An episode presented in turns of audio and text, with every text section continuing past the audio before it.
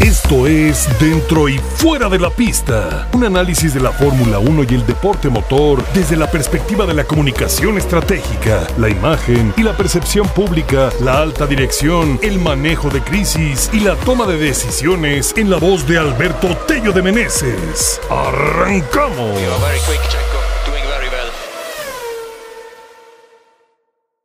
Queridos amigos, ¿cómo están? ¡Qué gusto saludarlos! Carrerón en Brasil, carrerón de Fórmula 1, de esos que tanto nos gustan, de esos que tanto hacen falta a la categoría ya desde hace bastante tiempo, y ni más ni menos, uno de los protagonistas, Sergio Checo Pérez, como suele ser en cada uno de esos espectáculos de, pista que se presentan temporada tras temporada, simplemente en los últimos años con Red Bull, lo que pasó con Hamilton en Abu Dhabi, aquellas acciones con Leclerc y con el propio Hamilton en Silverstone, hoy en Brasil, pero no es nada más relacionado con Red Bull si se van hacia atrás en su carrera qué cosas le, vimos, por ejemplo, con Sauber en, en 2012 y algunos otros momentos épicos, pues en, equipos pequeños como Sahara Force India. Y bueno, pues vamos a, vamos a platicar. Yo creo que hay, hay un buen ánimo de, Fórmula 1, sobre todo a los que nos encanta este deporte y el deporte motor en, en general. Y creo que también para la afición de, de Sergio Checo Pérez eh, dio una gran batalla terminó desafortunadamente fuera, fuera del podio literal en fotofinish y, y, y, bueno, reconocerle su gran esfuerzo, reconocer eh, también a Fernando Alonso, que sin lugar a dudas eh, ha sido un piloto, se distingue, se caracteriza no solo por ser un gran piloto, sino también un piloto muy limpio, cosa que como dice Checo es algo que no se puede decir de, de cualquiera, ¿no? Y bastante hemos comentado aquí de estas nuevas generaciones como el propio Max Verstappen, Lando Norris, Russell, Ocon, etcétera, y algunos que bueno ya tienen algo más de tiempo como Kevin Magnussen, ¿no? Que de repente cuando nos preguntamos es que por qué nadie respeta a Checo y por qué los otros lo respetan, pues es que de pronto los demás, para bien o para mal, pues eh, han empezado a generar una reputación eh, de sucios, en exceso agresivos, no han sido penalizados por, por la FIA y esto ha terminado provocando un estilo de conducción que ya no es como pues ya no es eh, leal como, como lo expresa Sergio, como lo fue en algún momento la, misma Fórmula 1, ¿no? De pelear al límite, pero pelear eh, limpio. Entonces esta reputación se ha ganado y muchos prefieren no, no terminar su carrera, ¿no? Por ir a, la contienda. Vemos cómo dejan pasar a Max eh, sin no ponerle ninguna resistencia y como a Checo le pelean todas. Desafortunadamente, pues se ha convertido en un paradigma negativo, ¿no? De que a los pilotos leales les pelean mucho más fuerte y bueno, pues ya es, es, una, es una cuestión de, formas, de, de, enfoques, pero que desafortunadamente pues se está convirtiendo en una realidad, dirían los, los clásicos, ¿no? En, en los últimos años con, con, estos jóvenes pilotos y la forma de hacer las cosas. Vemos también eh, un Sainz que suele ser eh, muy limpio y algunos otros casos, ¿no? Piastri también en general, un caballero, que eso nos ha, nos ha encantado en, en las pocas ocasiones que, que se ha visto en, en un combate. Eh, y, bueno, ojalá, ojalá eso no se pierda. Desafortunadamente, bueno, restan muchos años y han sido muy llamativos y son a los que les están poniendo todo el reflector a los que tienen este tipo de maniobras y, y, bueno, entonces hoy disfrutar de lo que es un verdadero espectáculo de, lucha leal, de, de, lealtad entre pilotos en la pista, un gran espectáculo al límite entre Sergio y, y, Fernando, donde pues casi casi era un volado quien salía ganador, tenían que esperar hasta el final, hasta, hasta las últimas vueltas porque es, Fernando iba administrando de gran manera los neumáticos, la energía y, y Checo tampoco, tampoco lo podía eh, quemar antes de tiempo, ¿no? Entonces cuando Bert le dice quedan cuatro vueltas, entonces inmediatamente Sergio, ahora sí, se va a, aplicarse a fondo y logra ese sobrepaso y bueno, pues se, se, combina, ¿no? Un error de, Alonso también, primer sobrepaso y luego un error de, Checo y, Alonso lo aprovecha. Ya en el momento en que los dos no necesitaban guardar absolutamente nada, sino todo lo, lo contrario, era ir al límite de los recursos para tratar de hacer el sobrepaso y pues terminan siendo eh, menos de una décima lo que lo separa, ¿no? Literal, o sea, tenía mucho tiempo de, de no publicarse un fotofinish de, la carrera, eh, comentar, resaltar nada más como, como una parte técnica, bueno, dos cosas en, en, la parte técnica y para el conocimiento general.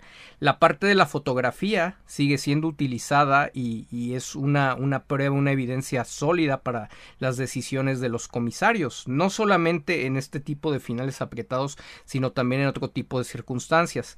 Yo entiendo que hay varios, varias gente creadora de contenido que de pronto pues a lo mejor con buena intención desinforma y magnifica el tema de la tecnología, eh, hablando de los sensores, de la telemetría, eh, como si fuera algo infalible. Y no olvidemos, siguen siendo fierros y los fierros no tienen palabra de honor a pesar de ser de la última generación. Así que por, por, este, por esta situación sigue existiendo el respaldo de la fotografía eh, para terminar de comprobar o para comprobar algunas situaciones que pudieran prestarse a la, a la duda, tener una evidencia de, de, soporte adicional a lo que, a lo que arrojan pues estos datos automatizados, ¿no? Entonces, la fotografía sigue siendo un elemento válido para los comisarios, los equipos presentan fotografías y videos en, en, en, diversos casos, diversas reclamaciones o impugnaciones cuando hay alguna sanción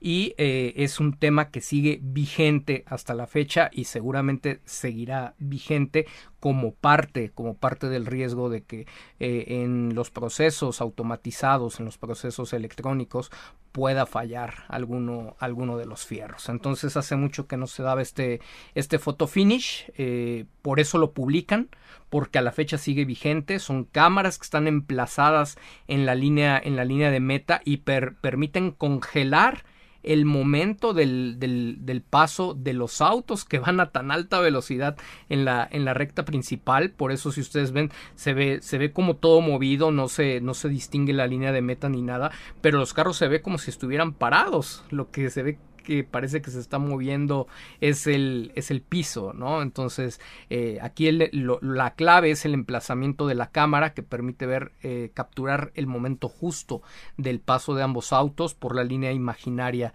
que es la, la meta en este caso. Y luego eh, también destacar, ¿no? una situación curiosa.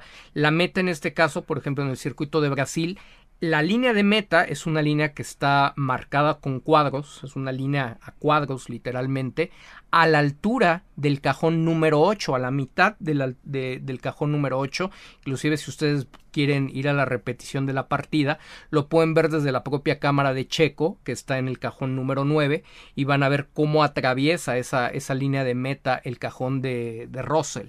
¿no? antes de, iniciar la, carrera. Por el contrario, la línea de partida está ligeramente por delante del cajón número uno, ¿no? donde estuvo Max Verstappen, poquito atrás del puesto donde está el banderero y, los semáforos. ¿no? Entonces, eh, cuando nosotros vemos cuadro por cuadro eh, el paso de ambos autos por la línea, por la línea de arrancada, pues inclusive eh, es probable que Checo ya vaya por delante en ese momento de, Fernando Alonso. Pero en la línea oficial de, meta, que es previa a, totalmente legal, sin controversia alguna, Fernando Alonso pasa por delante de Checo Pérez y, sin necesidad de cámaras especializadas se puede visualizar desde la onboard de Checo como anda circulando ahí en, las redes sociales. Así que por el lado ah, de la controversia de si pasó Checo eh, adelante, de si cruzó, nada más hay que eh, dejar este, establecer perfectamente cuál es la línea de meta y cuál es la línea de arrancada para tener las referencias correctas y entender que por ese lado no hay nada que investigar, no hay ayuda eh, para Alonso, una, una, lucha limpia, digna, la mejor de, de, toda la temporada y no vuelve a ser casualidad que sea, que sea con Sergio, ¿no? Entonces, Gran fin de semana, gran fin de semana. Ya, ya sabíamos que desde la carrera de Austin, eh, Sergio empezaba a mostrarse eh, pues más cómodo, ¿no? Más cómodo con el auto, que el auto también tenía un mejor eh, ritmo de carrera. No un ritmo para, para equipararse pues con, con el paquete, ¿no? Ingeniero, ingeniero autopiloto, confianza del piloto que tiene Max Verstappen en este momento pero sí uno adecuado para, para poder luchar eh, por posiciones principales, ¿no? Entonces vemos un formato de carrera sprint en Brasil, eh, una sola práctica, eh, pintaba bastante bien lo que estaba haciendo Sergio, llega, llega la quali, se, se, presenta la amenaza de, condiciones mixtas, en particular de condiciones de lluvia, una humedad muy elevada. y cuando viene la, la Q3, nuevamente el caos del lado del garage de, de, Checo, ¿no? Partimos siempre de la presunción de inocencia, ¿no? De los fierros no tienen palabra, de las situaciones pueden pasar. Si ustedes eh, visualizan, eh, dan seguimiento a toda la secuencia desde que termina la Q2 hasta antes de, que empiecen a salir a la línea de pit lane para la Q3 los pilotos clasificados, eh, se van a dar cuenta que en el momento en que montan las llantas de Checo, el neumático delantero izquierdo de, de Sergio lo pone el mecánico y se queda revisándolo, se queda con algunas dudas, eh, llega el encargado de dar la salida, le pregunta qué está pasando y se empieza a juntar el crew de, Sergio, desmontan el, neumático, lo empiezan a revisar, en ese momento se da la salida de todos hacia el pit lane, momento en que era importantísimo, era crucial estar en las posiciones delanteras por las condiciones climatológicas. Los primeros que salieran a, intentar su vuelta en ese momento eran los que aspiraban a tener mejores tiempos, porque iba, a ir empeorando dramáticamente, gradual y dramáticamente eh, para cada uno de, de, de los intentos. ¿no? Entonces se quedan viendo la llanta. Al final Parece que no hay absolutamente nada, no porque no fue la tuerca lo que estaban viendo, ni la pistola, ni nada. Estaban viendo como, como el ring, esa es la sensación que da y, y lo pueden ustedes verificar si cuentan con F1 TV Pro. Y terminan montando el mismo neumático. No hay, no hay cambio de, set, no hay cambio de tuerca, o no parece haber cambio de tuerca. Eh, algo que no comenta, que no comenta Sergio, me parece que mucho en este mood de, de proteger al equipo, pero en realidad la problemática eh, se da ahí se da en ese, en ese momento, en la, en la falla que se da en el equipo, donde no necesariamente lo tiene que culpar, pero sí se puede enunciar. ¿No? El, tipo de, situaciones que se están presentando sin hacer alguna acusación. Nos pasó en el pit que hubo un problema con el neumático y eso nos, nos costó la demora en la salida y estar en una posición complicada que, que a la postre, además de empeorar las condiciones de, de la pista para marcar un buen tiempo, eh, pues significó que fuéramos los últimos y nos perjudicara la bandera amarilla por la salida de Piastri, ¿no? Cosas que, que sabemos que le faltan, pero un mundo, ¿no? Y que le hacen toda la falta eh, a, Sergio para poder eh, ubicarse como un piloto, como el piloto top que es, ¿no? Eh, dentro y fuera de la pista, ¿no? En la conversación y en la disputa deportiva al interior y al, y al exterior de, de, Red Bull, ¿no? Entonces, pues son los pequeños detalles, en los detalles está el diablo, dicen por ahí, ¿no? Entonces son los grandes, pequeños, grandes detalles que le hacen toda la diferencia en la, en la narrativa. Adicionalmente, bueno, pues en el factor de, de suerte, ¿no? En el factor de suerte, justo uh, se da el despiste de, de Oscar Piastri en ese, en ese sector, bueno, en el sector 3, que ya iba a, por cerrar, y pues obviamente él siendo el último de la fila se vio afectado, tuvo que soltar y no marcó un tiempo competitivo, ¿no? Solamente el propio Piastri que había salido de la pista, pues quedó por detrás de él dentro de los 10 clasificados a, a Q3, pero pues algo totalmente eh, para remarcar del equipo, insisto, ¿no? En la presunción de, de inocencia, los fierros no tienen palabras, algo detectaron, obviamente pues el tema de una llanta por seguridad del propio Sergio es algo que se tiene que revisar, entonces hay que ser muy prudentes, ¿no? Eh, antes de, de, hacer algún tipo de, de señalamiento, como sé que, que, luego suena la famosa palabra de, de sabotaje, lo que sí es, es verdad que, que, no abona, ¿no? Que siempre este tipo de, de, circunstancias, o mayormente nueve de cada diez circunstancias de este tipo, pasan del, del, lado de Sergio, ¿no? Entonces ahí se echa a perder realmente su carrera eh, del día de hoy. Llama, llama la atención que obviamente pues él tuvo que desgastar bastante sus, sus neumáticos en, carrera. Vamos a ir saltando así, eh, juntando los pedazos de quali con carrera. Eh, tras arrancar de la posición número 9, vemos hoy que Leclerc, que también eh, corre con la mala suerte del problema hidráulico, se va contra la barda, no puede arrancar. Bueno, ella se había ganado también una, una posición de, de facto. Eh, Sergio tiene una muy buena primera arrancada, eh, recupera también una posición ahí. Se, va a la posición número 7, se da la bandera roja por el incidente de Albon con, con Hulkenberg eh, y bueno, toda la, la, carambola ahí que se hizo en la parte media y trasera de, de la parrilla, vuelve a ser una, una arrancada detenida. Todo ese trajín y sobre todo el tren que provocó Lewis Hamilton, pues lo hizo perder contacto con, con, la punta totalmente, ¿no? De la mano que él no tenía sets nuevos eh, de, de, blandos y pues queriendo no, eso también, también afecta, ¿no? Eh, entonces hubo, hubo desgaste, estaban en ese, en ese trenecito, te hace, te hace perder, eh, le hace perder esos neumáticos eh, ritmo para cuando se pudo zafar de Russell eh, y luego de, de, Hamilton, pues ya el tren de adelante estaba muy, muy separado cuando rebasa Hamilton le hacen pagar dos veces o le hacen realizar dos veces el, el rebase a Hamilton. Una cosa monstruosa eh, realmente lo que sucedió porque ni para un lado ni para el otro, ¿no? En, en la estrategia que le da Red Bull porque si se trataba del tema Hamilton, pues no le hagas perder dos veces el tiempo en pista, ¿no? Mételo entonces eh, quizá al mismo tiempo, mételo antes para que le haga el, el undercut.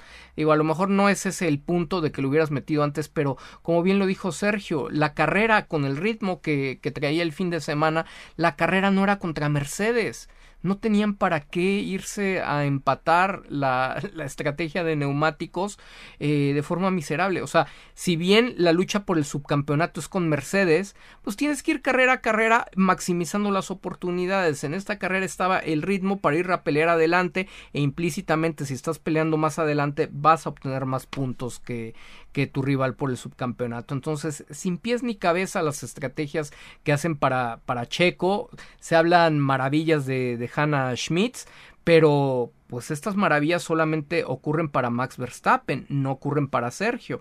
Y aquí hay que destacar algo, ni en el caso de Bert ni en el caso de Hannah se mandan solos, igual que en el caso de Giampiero Lambiase tienen gente arriba que está dando instrucciones y que está autorizando y con quien están cruzando e intercambiando información y de repente ahí sí te salta totalmente lo que está sucediendo, por qué se, por qué se van con esas estrategias con Sergio y de repente no sería la primera vez que, que lo he comentado en las redes sociales y también en este espacio, que entendiendo la importancia de la exposición de, de la marca Red Bull y de sus patrocinadores en pantalla y lo poco que aparece Max Verstappen con, con, este, con este dominio aburrido que, que tienen de la categoría con ese proyecto, eh, pues obviamente necesitan un retorno de, de, inversión y el que lo genera es Checo porque pues también es el que mueve el volumen.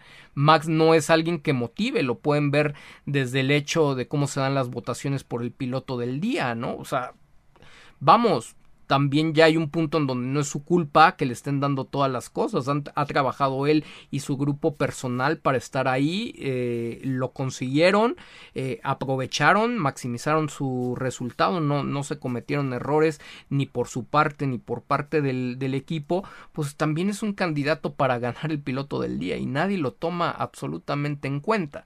Entonces, obviamente el que vende, el que vende Sergio, y te da a pensar que con, con el concepto, con la claridad que tiene Red Bull de que es un extraordinario carrerista, saben que va a poder luchar y que va a poder pelear y que va a poder recuperar puntos y posiciones importantes y, eso lo va a mantener también en pues en el reflector, ¿no? En la pantalla durante gran cantidad de, de la carrera. De verdad, hoy estuvo alrededor de 7 de cada 10 minutos de la transmisión eh, presente Sergio, ¿no? Presente Red Bull a través de, del auto número 11 de Checo Pérez.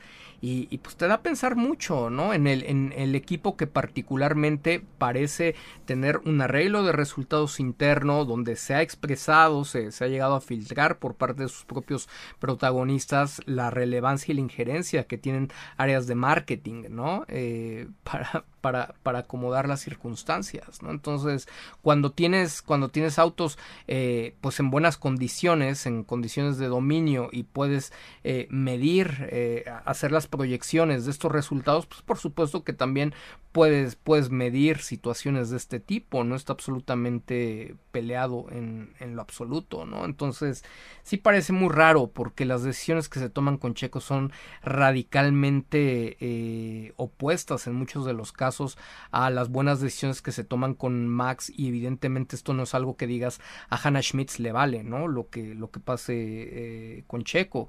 Eso me parece que claramente va mucho, mucho más allá de, lo que está pasando. Lo vimos también en, en Austin, donde parece que, que, se olvidaron de él. O sea, es como de no les importa. A lo mejor a Hannah, Hannah Schmitz les propone algo. Yo no lo dudaría. Eh, que les proponga alguna cosa, simplemente les diga, no, no, no, mejor aguántalo tantito, aguántalo tantito, o, cualquier cosa, o oye, ¿cómo le hacemos para que vuelva a salir?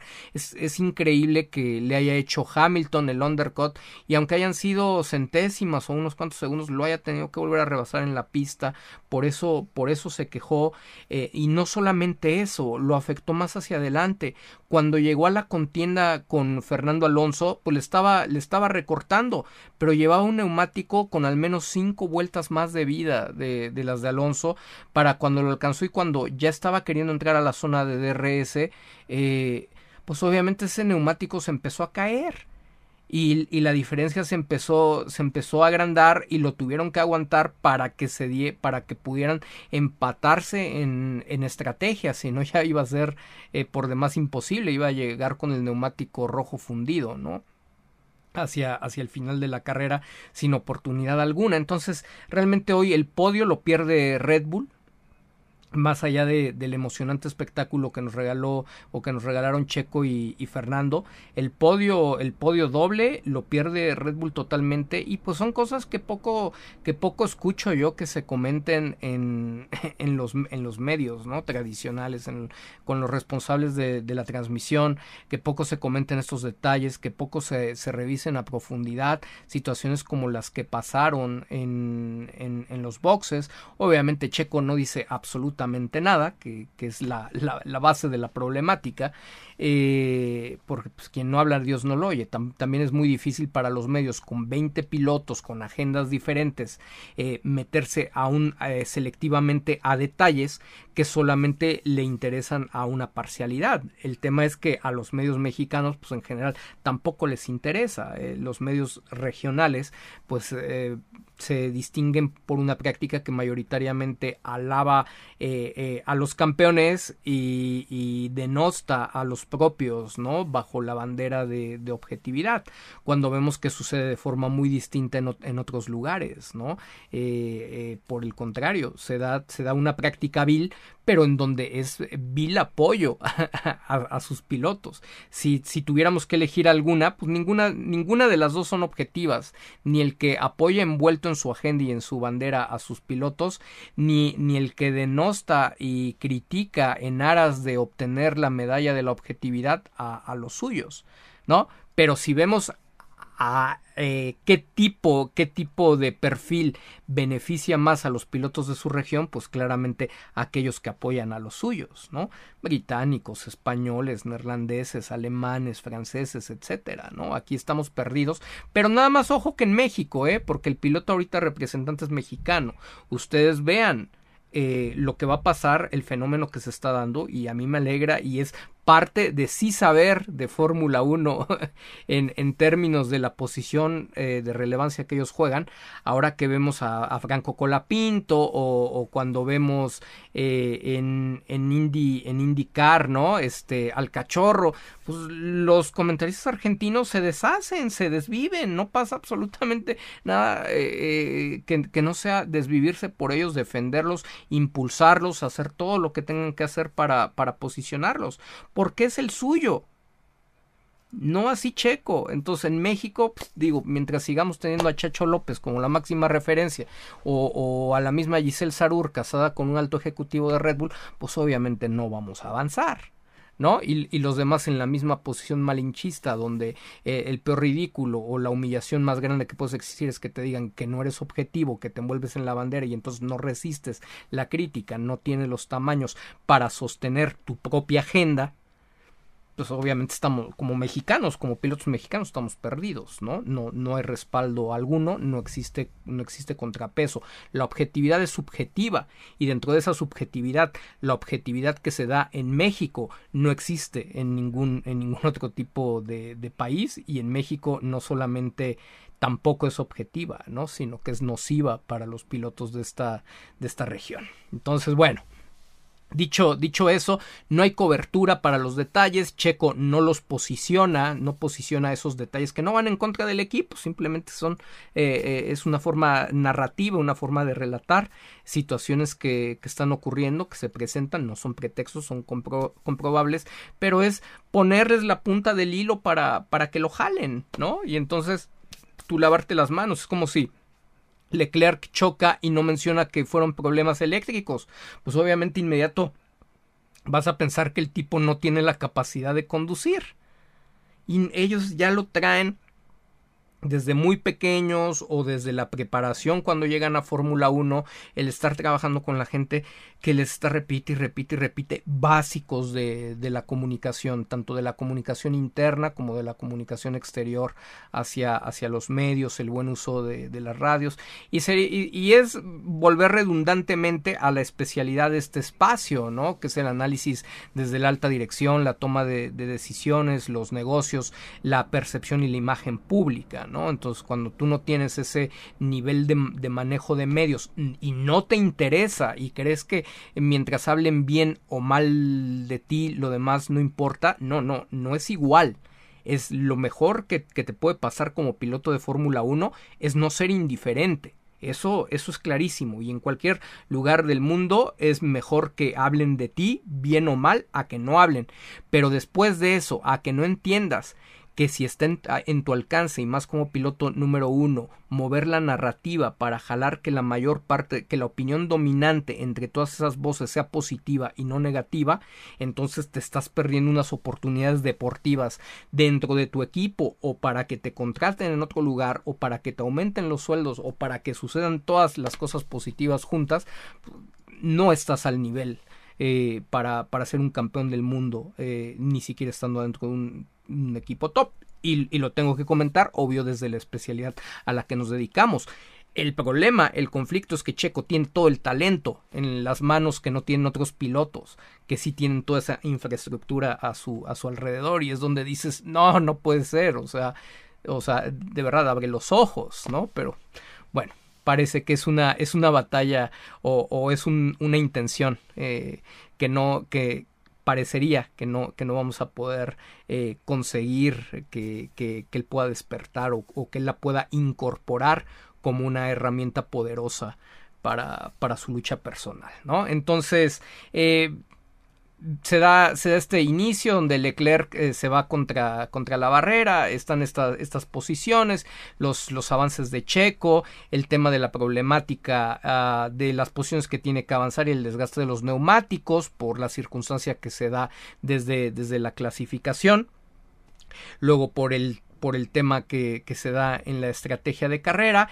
Y pues al final del día, si nosotros vemos en, en la data cómo estaban los tiempos, tanto Lando Norris como Max Verstappen está, estuvieron consistentemente un segundo por arriba de, del ritmo, eh, hasta un segundo por arriba del, del, ritmo de tercero y cuarto lugar, ¿no? Que eran los que, los que le seguían, ¿no? En, en mejor ritmo de carrera. Parece que hubiera sido difícil, difícil llegarlos, pero pues la pregunta vuelve a ser, ¿no? Eh, cómo se da este ritmo sin este desgaste si arranca desde las primeras posiciones en una pista que propiamente fue muy abrasiva como la de Brasil fue un tema de degradación eh, totalmente. Es muy muy interesante saberlo.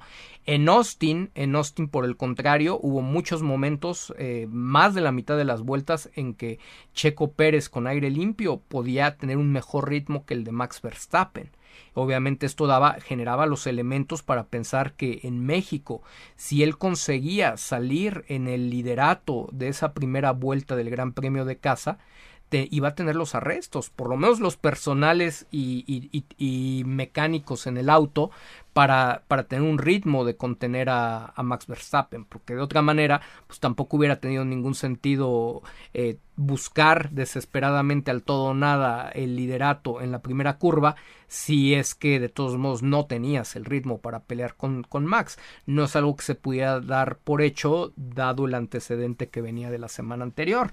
¿A qué nos remonta? ¿A qué nos remonta esto? Nos vuelve a llevar a que de repente, ¿qué sucede antes de Austin?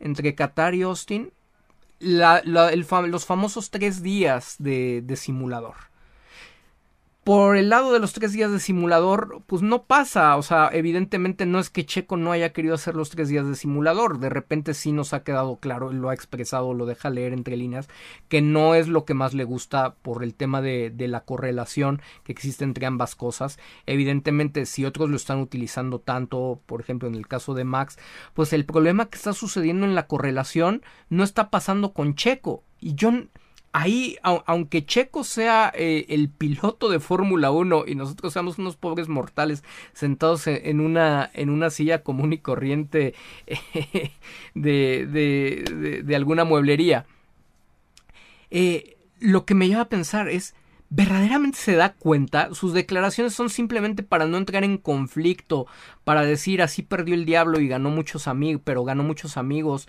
o verdaderamente se cree que el tema de la correlación el problema de la correlación que él está encontrando en el simulador contra lo que está encontrando en la pista no es un tema que no están gestionando y resolviendo adecuadamente los mecánicos de su garage, los ingenieros de, su garage. Y en general, para el que no le están ayudando tampoco ni el ingeniero en jefe, el ambiase, ni el resto de, de, los directores de ingeniería del, del equipo.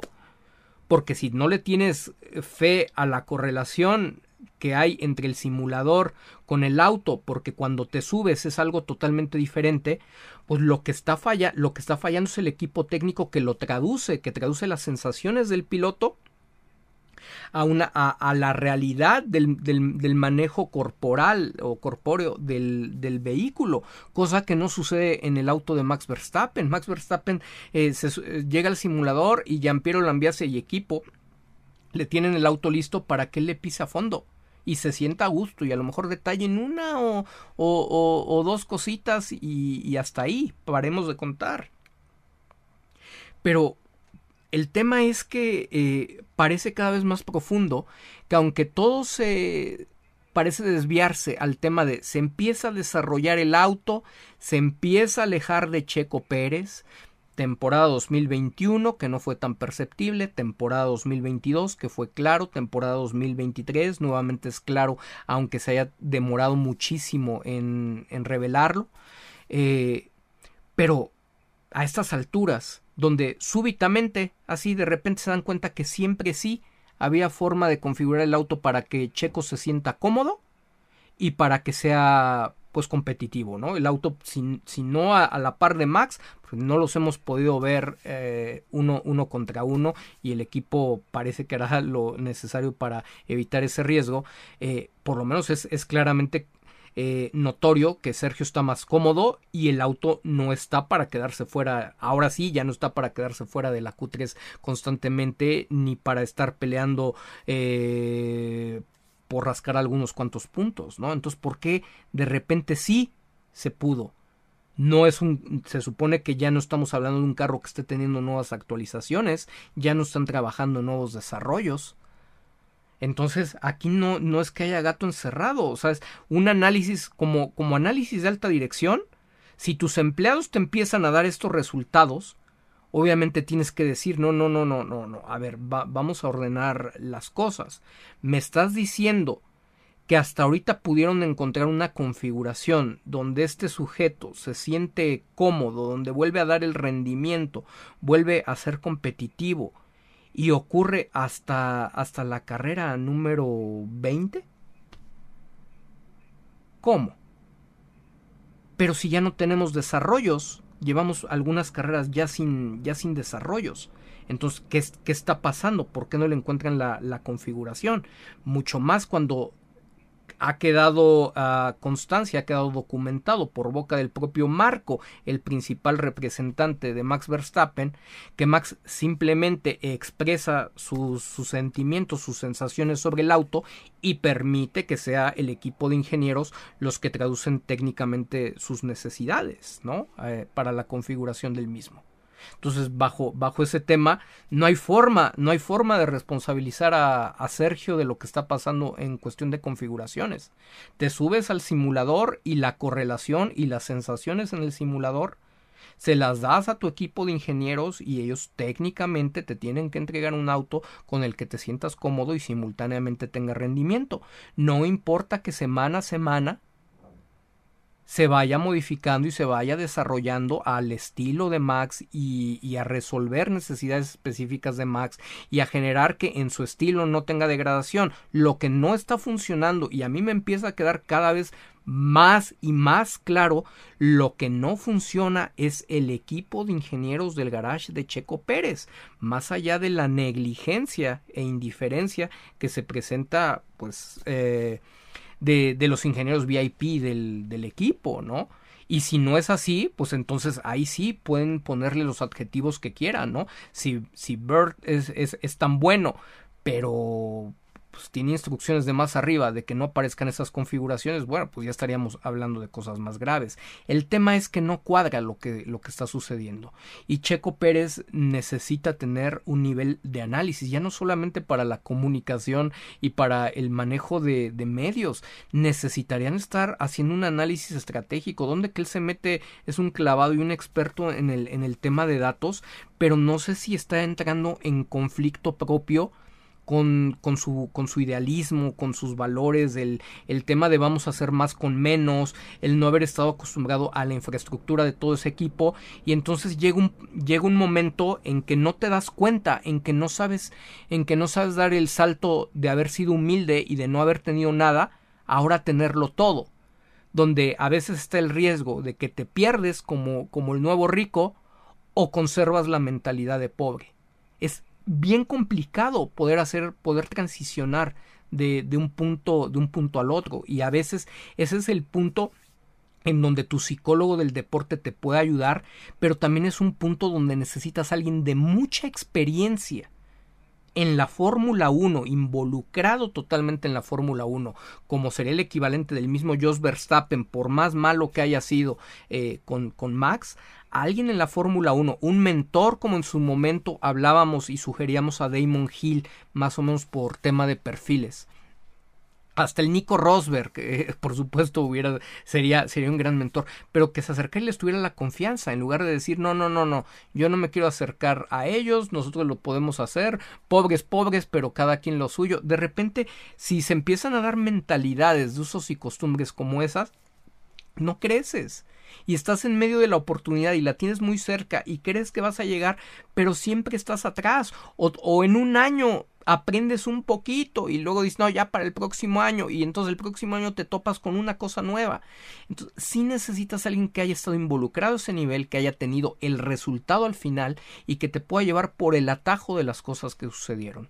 Como le pasa a Oscar Piastri eh, y, que seguramente lo reflejará si en un momento dado McLaren le empieza a dar todo el apoyo a, a Lando Norris y lo quieren dejar atrás, como le pasó a Weber, su representante en Red Bull.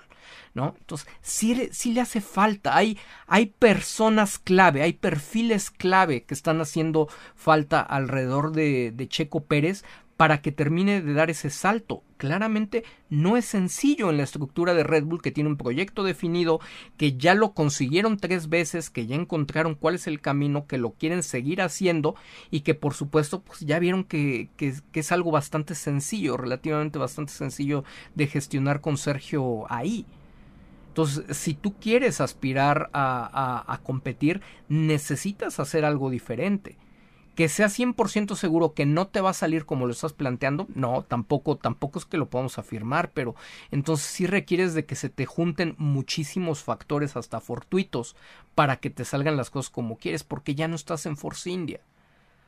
Y eso, eso lo vuelve muy complicado, lo vuelve frustrante, ¿no? Hasta cierto punto, cuando uno lo empieza a ver desde esta perspectiva de alta dirección, donde dices cómo gestionas desde alta dirección la toma de decisiones. No importa que solamente seas el piloto, tienes que tener esta visión de, alta dirección para entender cuáles son los antídotos y anticipar los pasos que tu propia alta dirección puede estar siguiendo, su toma de decisiones, eh, eh, sus preferencias o sus objetivos eh, generales y particulares. Si no te adelantas a toda esta lectura, que es algo que por ejemplo Fernando Alonso lo trae por naturaleza, pues está muy complicado que llegues ahí.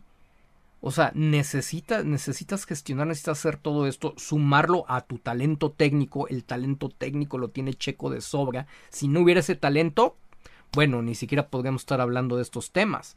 Pero yo no tengo ninguna duda. Checo Pérez tiene más talento que Verstappen, pero Verstappen pues, está en el punto más alto de confianza. Pues tienes un auto tan dominante, no necesitas ni siquiera ir a los laminazos, te los llevas parados y todo te lo construyen y todo te lo tienen y nada más llegas a sentarte y a conducir y lo haces bien porque ya tienes toda esa confianza, ya tienes tres campeonatos detrás de ti y ahí más bien pues, pobres de los héroes anónimos, ¿no? Como el mismo Piero cuando los campeonatos pues ellos en su interior saben que los están ganando mayormente ellos en 50%, 50% el auto, 35% el ingeniero y 15% el piloto. Literal, así es, así es como viene sucediendo. Entonces, aquí el, aquí el tema que está dando con Checo es que puede tener, puede tener su 50% el auto, pero el 35% de, de equipo de ingenieros no existe, aunque él tenga su 15% de, de, de porcentaje de aporte completo para el rendimiento final del auto. Entonces, si no tienes tu 35% de los ingenieros, pues obviamente ese 15% cada vez empieza a mermar más por el tema de confianza y del 15 pasa a ser el 10 y por momentos puedes tener picos drásticos del 5, o sea, de verte ridículo como un piloto que no tiene la capacidad de estar en la categoría más menos es como, como podríamos determinar. Entonces, sí, sí, entendiendo que los dos autos son iguales y aunque se esté desarrollando hacia el, hacia el estilo de Verstappen y aunque eh, favorezca, favorezca el tema de actualizaciones a, a Max y no represente una, una complicación o un desafío para el neerlandés, el, el tenerse que adaptar, lo que está pasando con Checo definitivamente se lo atribuyo ya podríamos decir que por completo como una responsabilidad del equipo de ingeniería, tanto, tanto el círculo cercano de Garage como, como del equipo senior de, de Red Bull, más que al tema del desarrollo del auto. O sea, se ve, ya se ve, ya se ve clarísimo. Y eso le sumas el tema, el tema de estrategias en carrera, pues es que no, no hay manera. Y van a decir, pero es que, ah, ¿cómo crees que a Red Bull no le va a interesar que, que gane? Pues Red Bull viene haciendo una gestión para que Checo gane el subcampeonato, ¿no? Pero si se dan cuenta dentro de esa gestión, Checo Pérez simultáneamente está ridiculizado. Checo Pérez, cuando lo veamos eh, en perspectiva dentro de la historia, para quien no haya estado presente siguiendo ah, selectivamente cómo ocurrieron las cosas, pues va a quedar como, como el piloto que no fue capaz de estar cerca de su compañero con el auto más dominante. También es algo, es algo que, que va a suceder.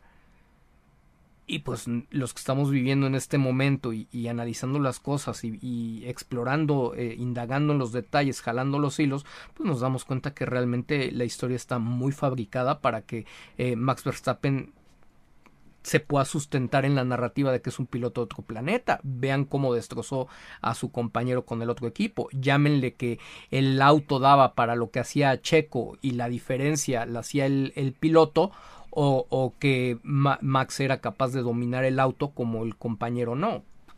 Para el lado que quieran es bestial, ¿no? La diferencia que lograron sacar y de repente ya le funciona nuevamente el auto cuando necesitan eh, ir por el, por el objetivo. O sea, eh, esto es una, una, gestión de resultados que, que, tiene Red Bull. Necesitaban esa gestión de resultados en Austria, en su casa, y de repente, ¡pum!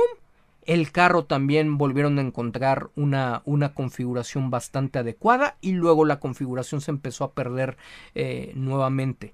La pregunta es, porque nosotros somos unos neófitos y, y podría estar, vamos a suponer, ¿no? Eh, que de repente Checo está viendo personalmente esta repetición y se está riendo del payaso de camisa amarilla Prime F1 y su, y su número 11 por las tonterías y la ignorancia de, de lo que está diciendo.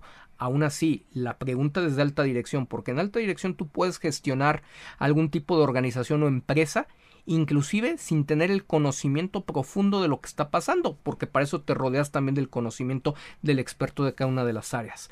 Pero la razón por la que eres CEO o por la que estás en la cabeza es porque tienes la capacidad de detectar determinados, determinados patrones, determinados comportamientos o circunstancias repetitivas que, que se pueden estar presentando y que, te y, que representan una oportunidad o una amenaza. Y en este caso yo te puedo decir, yo a lo mejor no sé nada de autos y no estoy en el interior eh, del equipo de, Red Bull, pero claramente detecto varios patrones que amenazan las posibilidades deportivas de Sergio y que se han convertido en una tendencia dentro de las temporadas que él ya ha estado ahí y que también representan una tendencia y un patrón de comportamiento del mismo equipo con los mismos directores en un ciclo anterior que fue el de Sebastian Vettel con Mark Webber. Así que creo que sería algo que Sergio no debería de desestimar. Tanto Sergio como, como la gente que, que lo apoya, la gente que le hace esquina, entiéndase el señor Carlos Slim. Y si bien no no están en posición como patrocinadores de ir a presionar o ir a exigir que se dé, que se dé un resultado, pero por lo menos cuando tú tienes la, la claridad de las cosas que están pasando, pues de repente puedes adoptar ciertas, ciertas posturas, ¿no? Eh, que te permitan negociar o acorralar o empujar a que se den determinadas decisiones, persuadir que las cosas empiecen a cambiar, porque la forma más fácil de engañar, de, manipular o de gestionar determinados resultados, pues es convenciendo a, los actores de que no está pasando de forma diferente, ¿no? Y, ese, ese es el, me parece que ese es el gran secreto o es el gran éxito que ha tenido Christian Horner eh, eh, y Helmut Marko, ¿no? Eh, al interior de, de Red Bull, inclusive gestionando bajo su propia agenda para entregar los resultados que son muy buenos a la, a la dirigencia, pero sin que la misma dirigencia eh, pues tenga, tenga demasiada injerencia en, lo, en los mismos, ¿no? O que terminen comprando pues la, la agenda que ellos imponen desde Red Bull Racing. En el tema de la carrera sprint, bueno, pues vimos una, una mejor eh, clasificación, ligeramente una mejor clasificación eh, por parte, por parte de, Checo. Ahí estaban eh, los ritmos. Le hizo falta tener un compuesto nuevo de, de blandos, si no él mismo expresa que se hubiera podido llevar la pole position llegó, llegó sin, sin mayor contratiempo en, en, el tercer lugar. Sí, una, una arrancada mala, él lo reconoce como, como una mala arrancada eh, para esa carrera corta.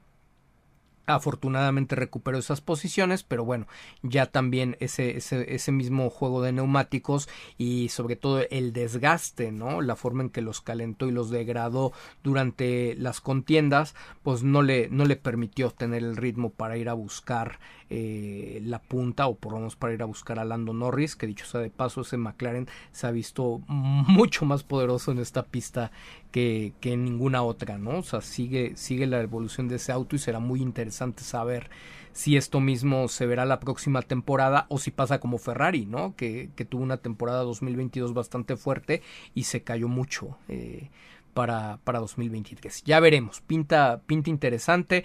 En el caso de Mercedes, Mercedes se desplomó. Lo vimos desde el sprint, Mercedes se desplomó, una pista que suele irles muy bien. Eh, Hamilton con la motivación del público brasileño al que políticamente se ha sabido ganar de maravilla, pero totalmente se desplomó. Mercedes se, se desplomó. Eh, Checo pudo obtener eh, una diferencia de 12 puntos, una cosecha de 12 puntos por encima de, los que sumó Lewis Hamilton.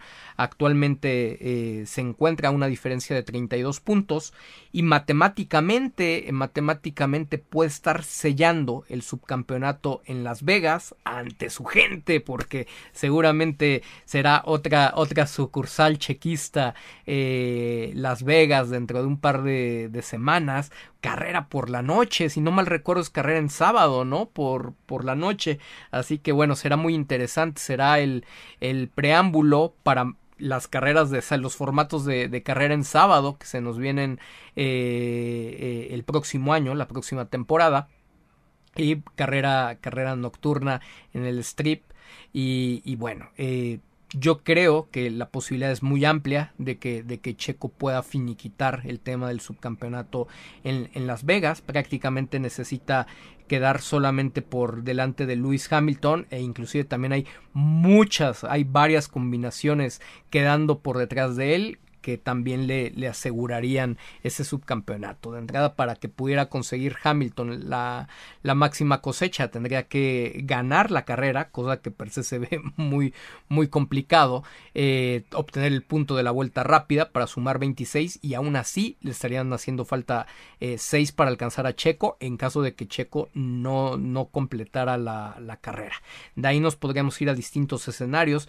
Si Checo no suma en, en Las Vegas y Hamilton Hamilton llega en segundo lugar, pues estamos hablando de 18 puntos, más uno posible de la vuelta rápida, serían 19, estaría todavía a 13 puntos de, Sergio Pérez. Pero si, si Sergio llega dentro también de, dentro de las primeras posiciones, pues ahí se, ahí se podría acabar absolutamente todo. Así que son, son varias las combinaciones, la posibilidad es muy, muy elevada de que se esté festejando el subcampeonato, un subcampeonato que cuando lo vemos ya en, en perspectiva con todo lo que ha pasado y, la verdad con una falta de, seriedad que no se menciona en los medios para mantener la ecuanimidad, la objetividad, para no ser sensacionalistas y no sé cuántas en cuántas banderas se envuelven ellos ellos mismos, eh, pues es, un campeonato plagado de, vicios nuevamente de Red Bull para el piloto al que tiene como, como número dos, ¿no? Al que ellos eh, suben al proyecto sin decirle que es el número dos, pero le dan trato de, de, número dos, ¿no? Y, y, donde pues desafortunadamente Sergio en silencio ha colaborado. Eh, con rasgos que parecen de síndrome de Estocolmo, ¿no? Donde realmente cree eh, cree y está enamorado y, confía, confía en ellos prácticamente a ciegas, ¿no? O sea, ese es, el mensaje consistente que él muestra, ya ni siquiera parece algo estratégico para no pelearse, ¿no? Ni siquiera tampoco parece ya un mero tema de, dinero de, su contrato. Entonces, bueno, la sprint le, lo, vuelve, lo vuelve a ver en un podio, ¿no? O por lo menos dentro, dentro de los tres ganadores. Y esto nos da un fin de semana, pues bastante redondo, bastante redondo que, terminó con ese espectáculo de Fórmula 1 llamado la lucha Fernando Alonso y, Checo Pérez. Grande, grande, grande Fernando. Ojalá también pudiera ser un equipo en el que fueran compañeros. Difícil ser compañero de, de Fernando de Fernando Alonso también es un eh, como se dice en el argot es un animal político no fue muy interesante eh, Fernando Alonso al lado de, de, Hamilton uno de los pocos lugares donde no se pudo imponer de esa manera porque pues eh, Hamilton venía respaldado por el propio equipo británico, ¿no? De, de, McLaren. Eh, imposible y ya nos iremos ahorita a que empecemos a leer mensajes y todo ello. Eh, pero imposible no, no hablar, o sea, qué falta de seriedad lo que, lo que sucedió en esta semana tras el Gran Premio de México con el tema de los rumores, el Fernando o Alonso Swap y todo eso. A mí me resultaba sorprendente que siquiera necesitáramos hablar cuando me empezaron a preguntar de, oye tío, ¿qué opinas?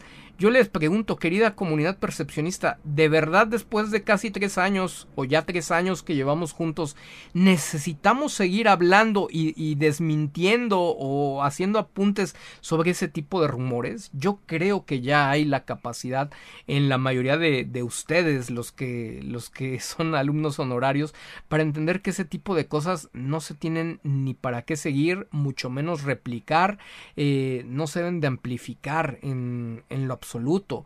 Por el otro lado, o sea, recordar que una, una de las problemáticas que hemos convertido principalmente eh, los aficionados mexicanos de Sergio Checo Pérez es nuestro exceso de consumo, algo por lo que nos adoran, porque pues nuestro dinero se va, se va a, sus arcas, eh, pero por el otro lado también hay un consumo no solamente eh, con, con, los clics hacia los que ven en las noticias, sino un consumo, un sobreconsumo de información. Tenemos tanta necesidad de estar leyendo tantas fuentes a ver cuál es la que más nos ajusta a, lo que está sucediendo y creemos que eso hace, eso nos permite estar mejor informados y no es cierto.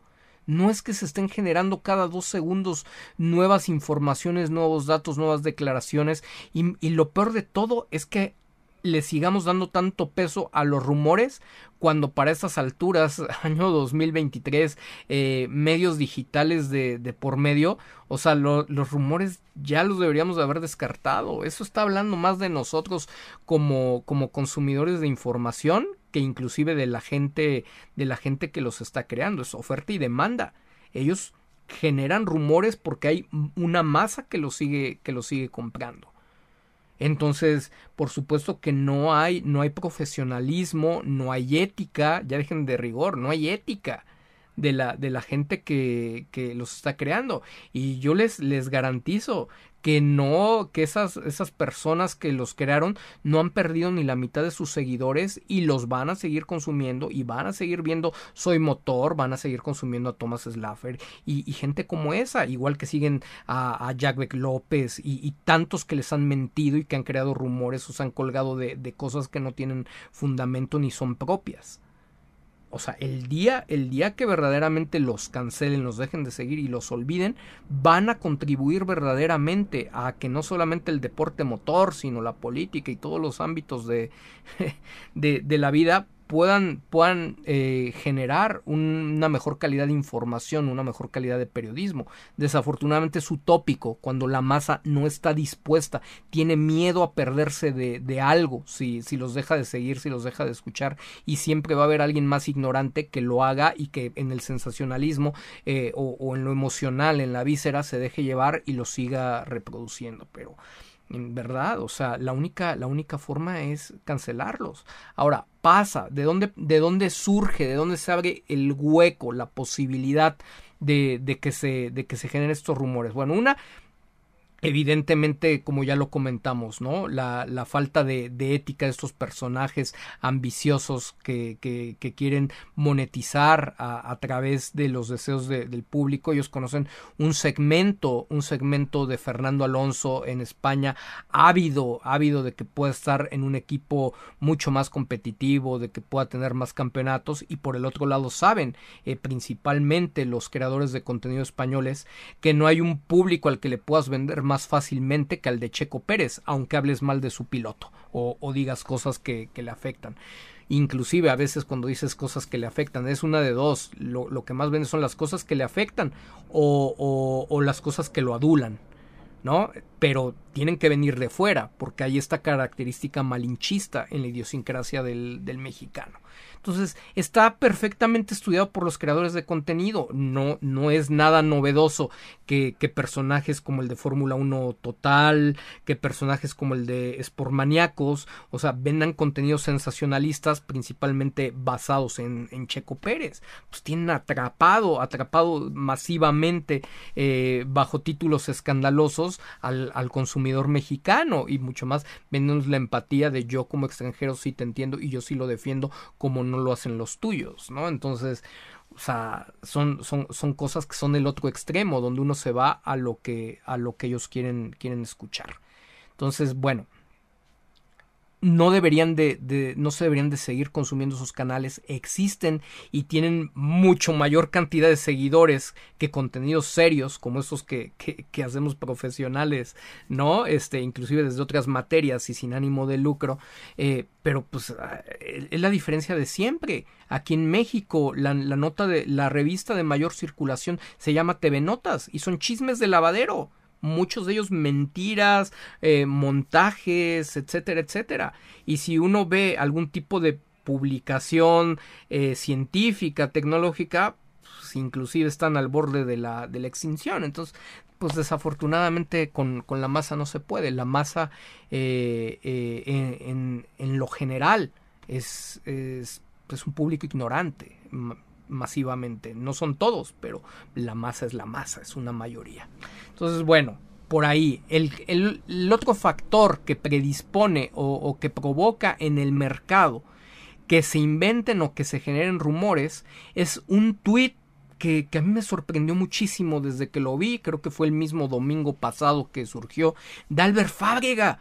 Vaya, me parece el personaje, o, si quieren, hacemos un antes y un después de ese tweet, me parece el personaje más serio, más preparado, de más alto nivel de, de habla, de habla hispana, e inclusive ya trascendiendo fronteras, cuando, vemos todo lo que es su, su perfil técnico, ¿no? Este, eh, pues en programas de la misma Fórmula 1, ¿no? En los especiales de Fórmula 1 en inglés. Y se, y se avienta un tweet algo así de no me lo puedo no me puedo cre creer el rumor que, que acabo de, de, oír espero que no sea cierto más menos no creo que es eh, irrelevante la, la exactitud de en las palabras no pero entonces si tú te dedicas al periodismo, tienes esa exposición, tienes esa credibilidad, esa reputación y que no sepas que escribir algo así va a generar una bomba atómica, una reacción en cadena, que va a generar que todos los que quieran, mal, malintencionados, eh, eh, paranoicos, etcétera, llenen los huecos como se le den la gana, pues no, es, no es, profesional. A ver, eh, para muchos que no lo entienden desde el análisis, se los voy a decir porque eso también me pareció relevante para crecer en el conocimiento general. Algunas personas dijeron Albert Fábrega no tuvo la culpa. No, Albert Fábrega no tuvo la culpa de quienes inventaron el swap de Fernando Alonso. Eso es responsabilidad total de los que lo inventaron y, y se sabe perfectamente quiénes son.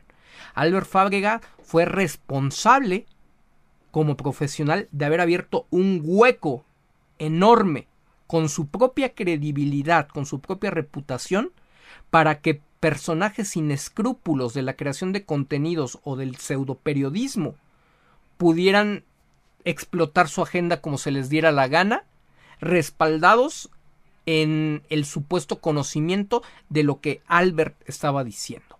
Entonces fue un grave, grave error de Albert. No es que no haya sido responsable. No fue responsable de lo particular. Rumores particulares fueron culpa y responsabilidad de quien los generó. Pero de forma general, Albert sembró todo, todo este campo minado para que lo pudieran aprovechar y él tan lo sabe y tan decente es que ofreció una disculpa y la disculpa sí cabía aunque mucha gente todavía le haya dicho pero ¿por qué te disculpas si tú no, no hiciste nada? El problema es que aquí no solamente hay expertos de sillón de Fórmula 1, hay expertos de sillón de manejo de medios, hay expertos de, de, de sillón, bueno, hasta de lo que se les dé la gana. En manejo de medios y en tema periodístico, lo que cometió fue un error de los más graves y en imagen pública cometió uno de los errores más delicados al poner su propia reputación al servicio de un rumor que ni siquiera se sabía, se sabía cuál era. Si no lo vas a expresar y si no hablas de rumores porque no los has comprobado, ni siquiera menciones que existe. No tiene sentido que hables de la existencia de un rumor que no estás ni siquiera diciendo de, qué se trata. O sea, todavía podrías decir periodísticamente, está corriendo muy fuerte un rumor sobre esto, esto, esto y esto. Pero ojo, es simplemente un rumor. Lo escuché de gente de la cual tengo, de la cual tengo, en la cual tengo confianza, pero no se puede dar por hecho en este momento. ¿Se vale? Ok, está, está en el límite, pero se vale. Pero soltarlo sin, sin nada, o sea, tengo un rumor, ojalá no sea cierto, pues se podía haber estado muriendo tu abuelita en, en la casa, ¿no? O sea, cabía para, para cualquier cosa, absolutamente. Eso no es periodístico. Eso no lo puedes hacer porque, porque generas un caos es tu responsabilidad como comunicador evitarlo. Entonces, claro que una responsabilidad y me llama la atención porque hace, hace rato veía, Albert tiene cerrados los comentarios en todos sus posts ya desde, desde hace algún tiempo. Es una pena porque, insisto, payasos fantoches como Jack Beck López y, y, todo, o sea, pueden seguir ahí todo el tiempo diciendo mentiras, Thomas Slaffer diciendo cualquier cantidad de cosas, este, Diego Alonso robándose la información, eh, o sea, muchos personajes, digo, yo no tengo problema en mencionarlos porque ellos son los que están los que están teniendo la poca ética en el ejercicio de sus prácticas, pero como la gente no investiga, pues ellos van a seguir lucrando y van a seguir haciendo este van a, van a, van a seguir ensuciando al gremio periodístico todo el tiempo, todo el tiempo que sea posible, mientras beneficie a su, a su agenda y mientras beneficie a sus carteras. Entonces sí que lástima porque eh, siempre se nos viene más fuerte el castigo, ¿no? A los que tratamos de ser muy, muy honestos, muy leales, este, cuidar nuestra reputación y, y, me sorprende que Albert en ese sentido tenga que tener cerrados sus, sus comentarios porque entonces ahora se le está castigando tan duro. Ya se disculpó, los otros jamás los vemos disculparse. Vean la payasada con la que salió Thomas Slaffer, ¿no? Entonces, bueno, pues ya es criterio de cada quien. Si es, le pasa, termina pasando como Checo, ¿no? El que es más leal, el que es más limpio, en cuanto hace algo malo. Todo se, se sobredimensiona, ¿no? O sea, lo ha vivido un servidor, perdón por ser, por ser condescendiente con, conmigo mismo, pero, pero así sucede, o sea, traes la, la información, traes los datos o traes las actitudes eh, correctas y entonces pues, se te viene todo el hate el día que algo no es como los demás lo, lo esperan o que, o, o que realmente pues está, está eh, basado en algo que pues a lo mejor no era la intención, pero pues en ese momento pudo haberse equivocado en la ejecución como a todos nos puede ocurrir en determinadas circunstancias. Por otro lado, por otro lado, y antes, y antes de, hacer la pausa, estamos en una hora cinco, creo que ha sido un gran, gran eh, gran premio y, gran análisis el que hemos estado ah, compartiendo. Pero esta información es importante y va de la mano con el tema de, de Checo Pérez. Y recuerden que está también totalmente relacionada con la profesión, con los diagnósticos de lo que un servidor y el equipo de consultores de percepción pública realiza, un proceso metodológico muy parecido eh, bueno, digo, el proceso metodológico, más bien el mismo que se hizo en el peritaje de la llegada de Checo Pérez, de la contratación de, Checo Pérez en Red Bull Racing, y se trata de la continuidad de Checo Pérez. Ya habíamos tenido un avance si ustedes recuerdan que, compartimos desde la carrera de Austin, ya lo habíamos refrendado en la carrera de México y es el momento de hablar de qué es el futuro de, Sergio Checo Pérez con base en el análisis metodológico. Recuerden que los peritajes técnicos se hacen, puede ser sobre un resultado ya hecho o sobre a lo mucho las probabilidades que hay, pero si se habla, habla solamente de probabilidades, entonces tú no puedes llegar a un diagnóstico concluyente. Para que un peritaje llegue a un diagnóstico concluyente, el hecho tiene que estar consumado por ejemplo, en un peritaje de, un homicidio, pues el homicidio tiene que estar consumado, no va a ser un peritaje de las probabilidades que tiene de que se muera una persona de tal o cual manera, ¿no? O se muera asesinada. El peritaje lo haces posterior o para tratar de descubrir y, reconstruir los, los hechos que se desconocen sobre, sobre cómo sucedió determinada causa o situación.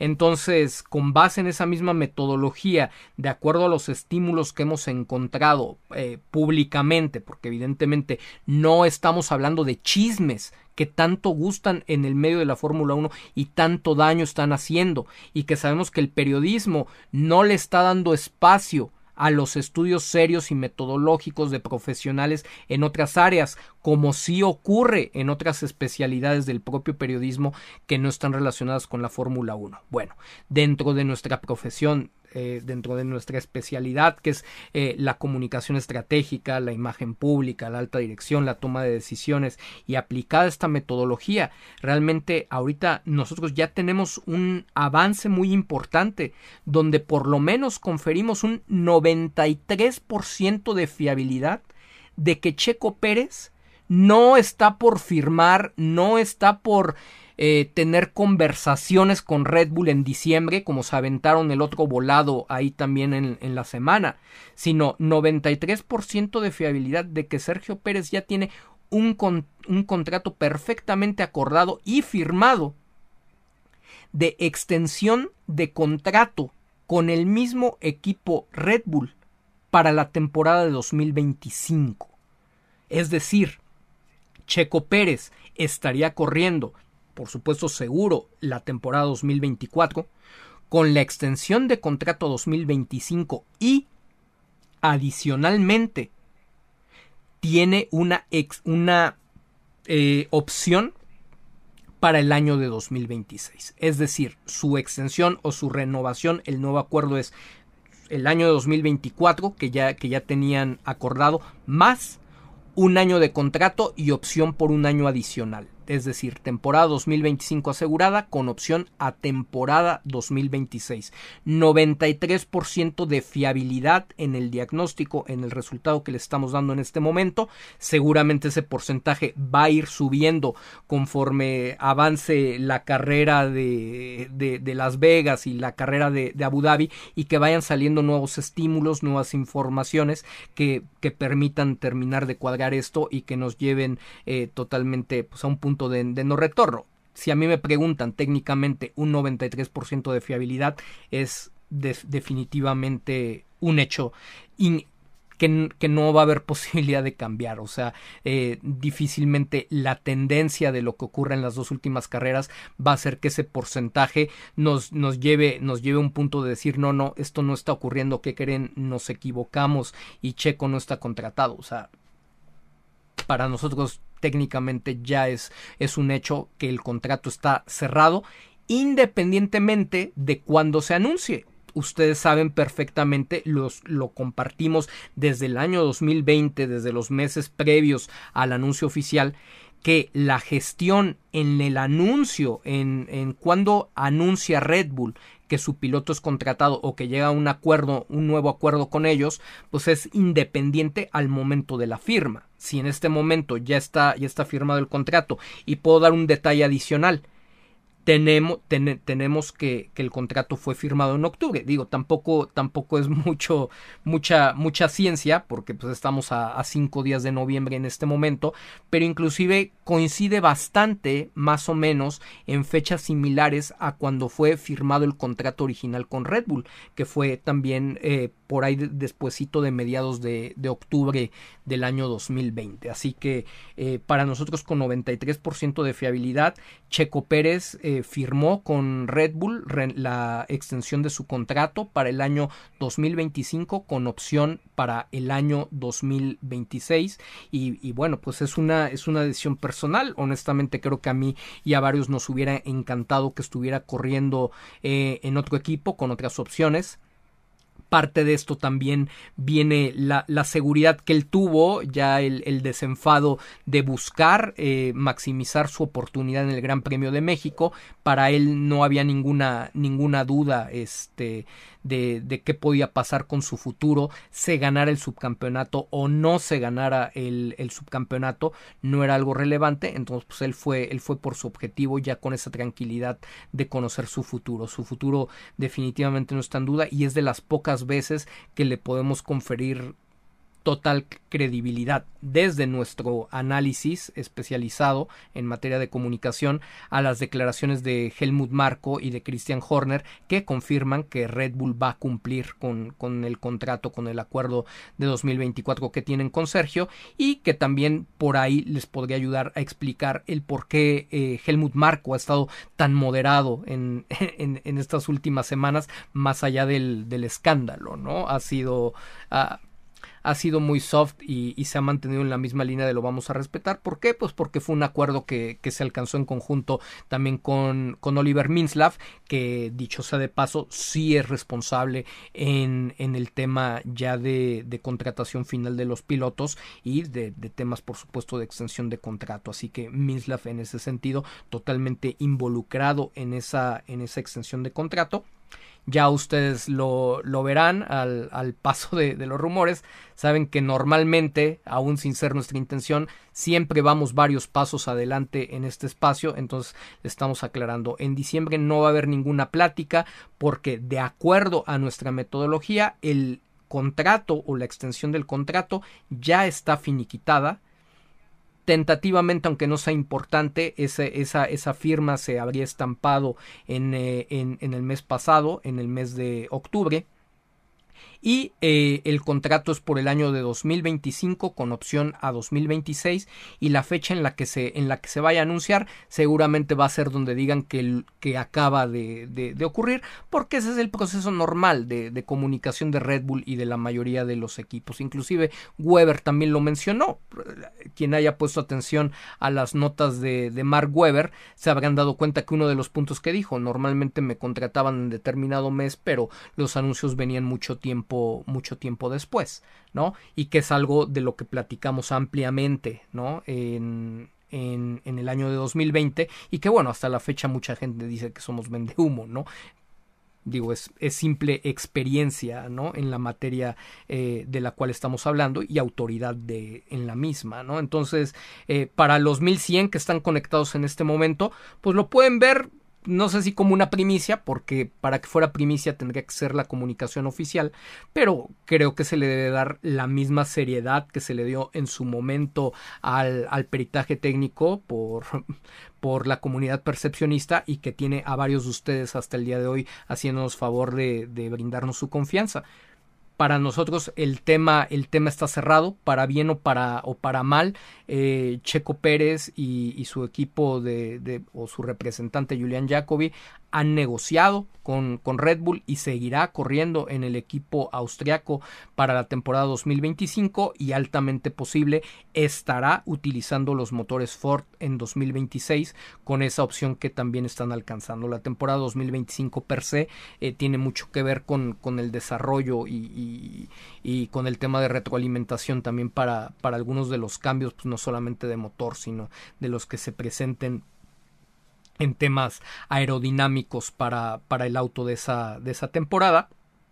Y eh, pues es, es, altamente posible que, que en el caso de, de, Ford, que lo hasta, hasta el momento lo ha visto y lo ha leído perfectamente en sus estudios de mercado como un embajador principal para sus, los intereses de su marca, eh, pues es altamente posible que, que Checo Pérez lo veremos corriendo en 2026 con, con la etiqueta de, de, Ford eh, como parte de, de la motorización de, de, Red Bull, ¿no? Entonces, bueno, 2026 es otro tema, la opción está ahí, pero al menos de, de nuestra parte, pase lo que pase, pase la desgracia que ocurra, pierda el subcampeonato, por las situaciones que sean en Las Vegas y, Abu Dhabi, Checo Pérez va a estar corriendo en 2024 con, con, Red Bull y tiene un contrato para el año de 2025.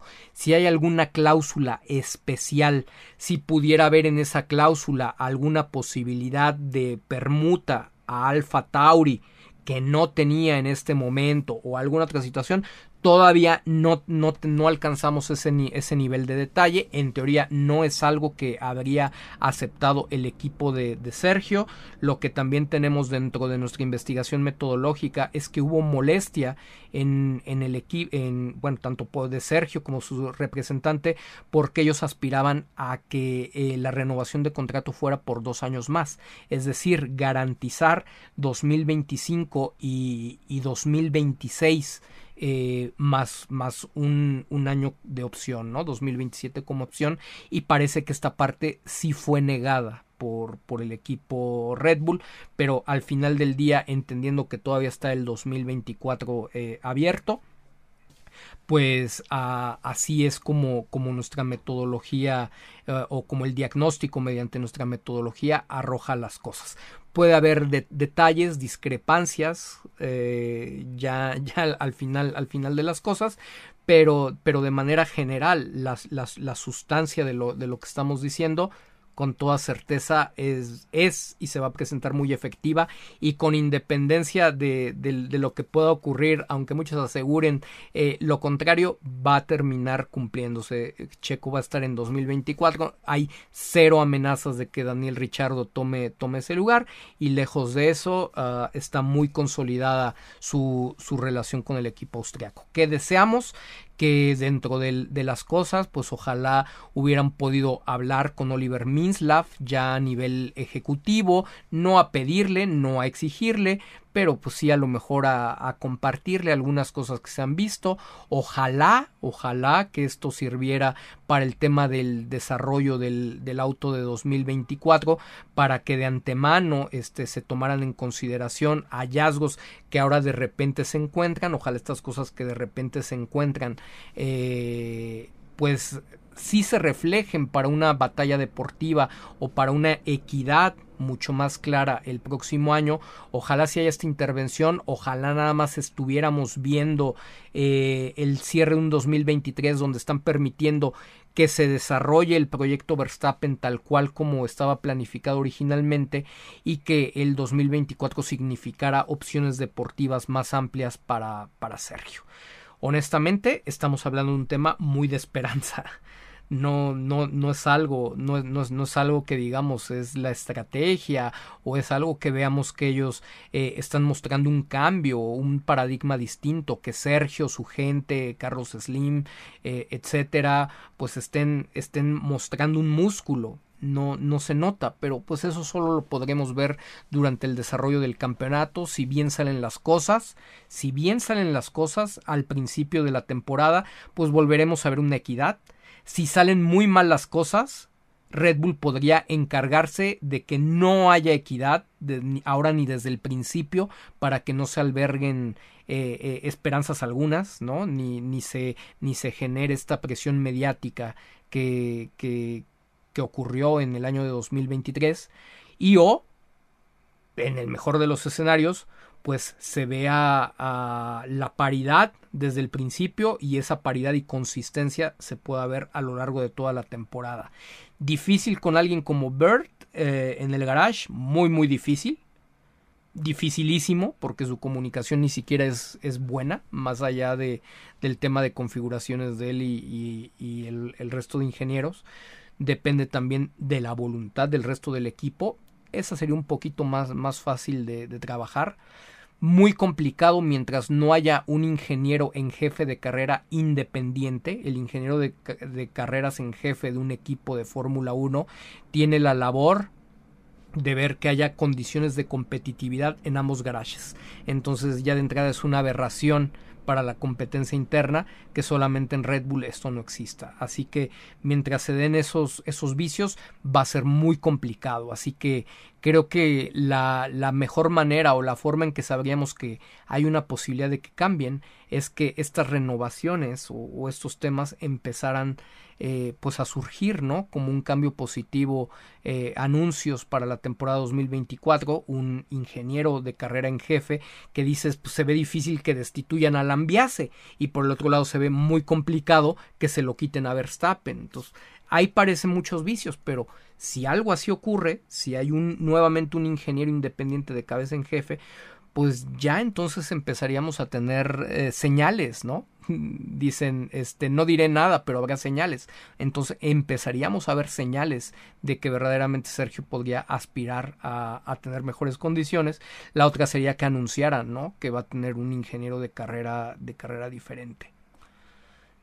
Difícil, pero la tendencia, la tendencia, y eso sí sin ánimo de ser negativos, pero la tendencia es que volveremos a vivir temporadas como la de 2022 y la de 2023 que ha sido terrible, particularmente terrible, eh, pues para el próximo año, ¿no? Ojalá que no, él ha tomado esa, esa decisión y creo que lo que podemos hacer es respaldarlo, inclusive, pues aunque él no esté, no, no haya querido tomar la decisión de, reforzar eh, tanto, tanto sus, sus formas o, esos usos y costumbres como tratar de, de, incorporar nuevas herramientas a su desempeño, a su desarrollo dentro de la Fórmula 1, tanto para mejorar contratos como mejorar oportunidades deportivas y eh, abrir también otros espacios de oportunidad, ¿no? Como planes B y, y C dentro de la categoría, que pues también siempre es importante, ¿no? Si las cosas no te están saliendo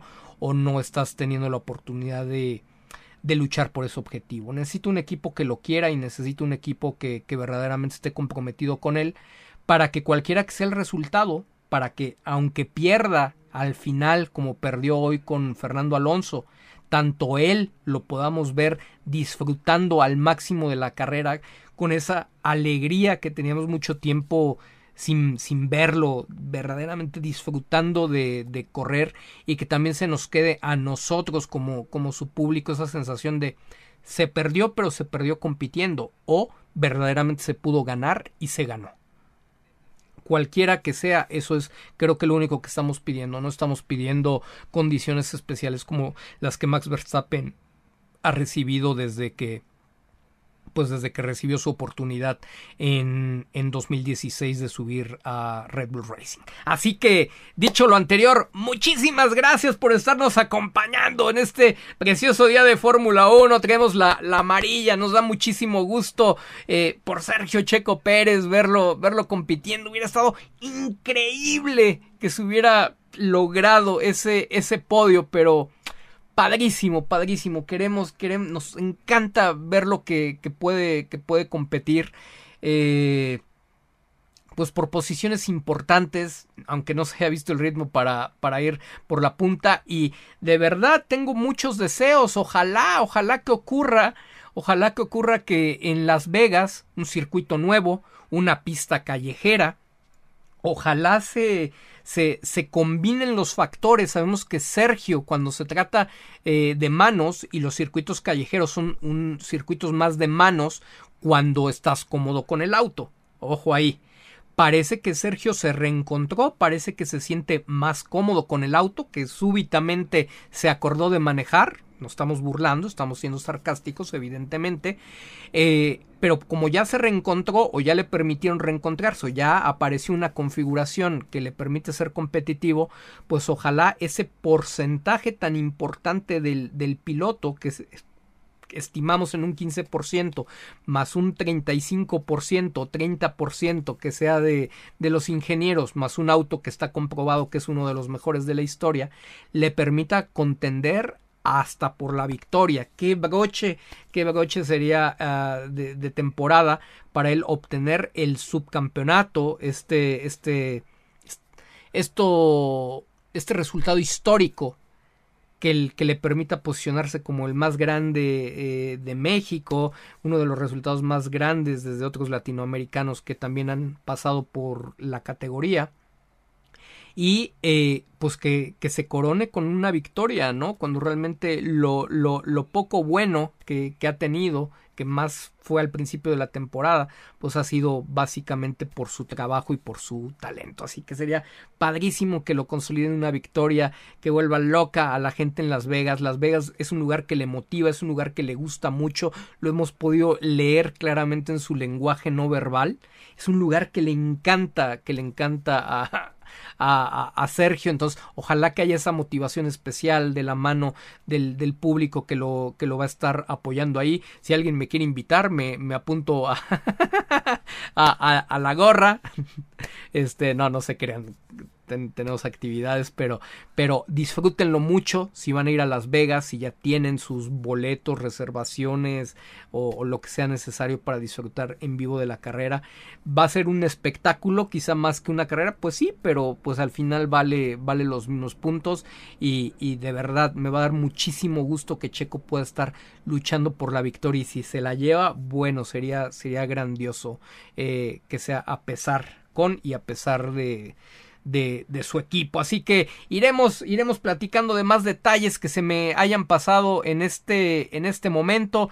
Comentarles, comentarles también sobre la camiseta amarilla, quienes nos han preguntado. Queremos impulsar mucho que, que este color amarillo el próximo año empiece a llenar los autódromos y ojalá llegáramos al Gran Premio de México y no solamente al Gran Premio de México, sino a muchas, a muchas fechas eh, alrededor de todo el mundo con la mancha amarilla y que cada vez esta mancha amarilla que es tan vistosa para, para las cámaras, pues empiece a desaparecer la mancha naranja de, de, Max Verstappen, que se muestre el músculo de la afición de Checo Pérez. Actualmente la mancha naranja en realidad ya ni siquiera es de Max Verstappen, está pasando a ser una mancha naranja de, de McLaren cuando uno la ve en los autódromos, pero esta mancha amarilla que, que se vuelva total, totalmente distintiva, distintiva de Sergio por su vistosidad de la mano con sus zapatos, de, de, de la mano de algo que ya es muy representativo, eh, sobre todo desde que llegó a, Red Bull con esos famosos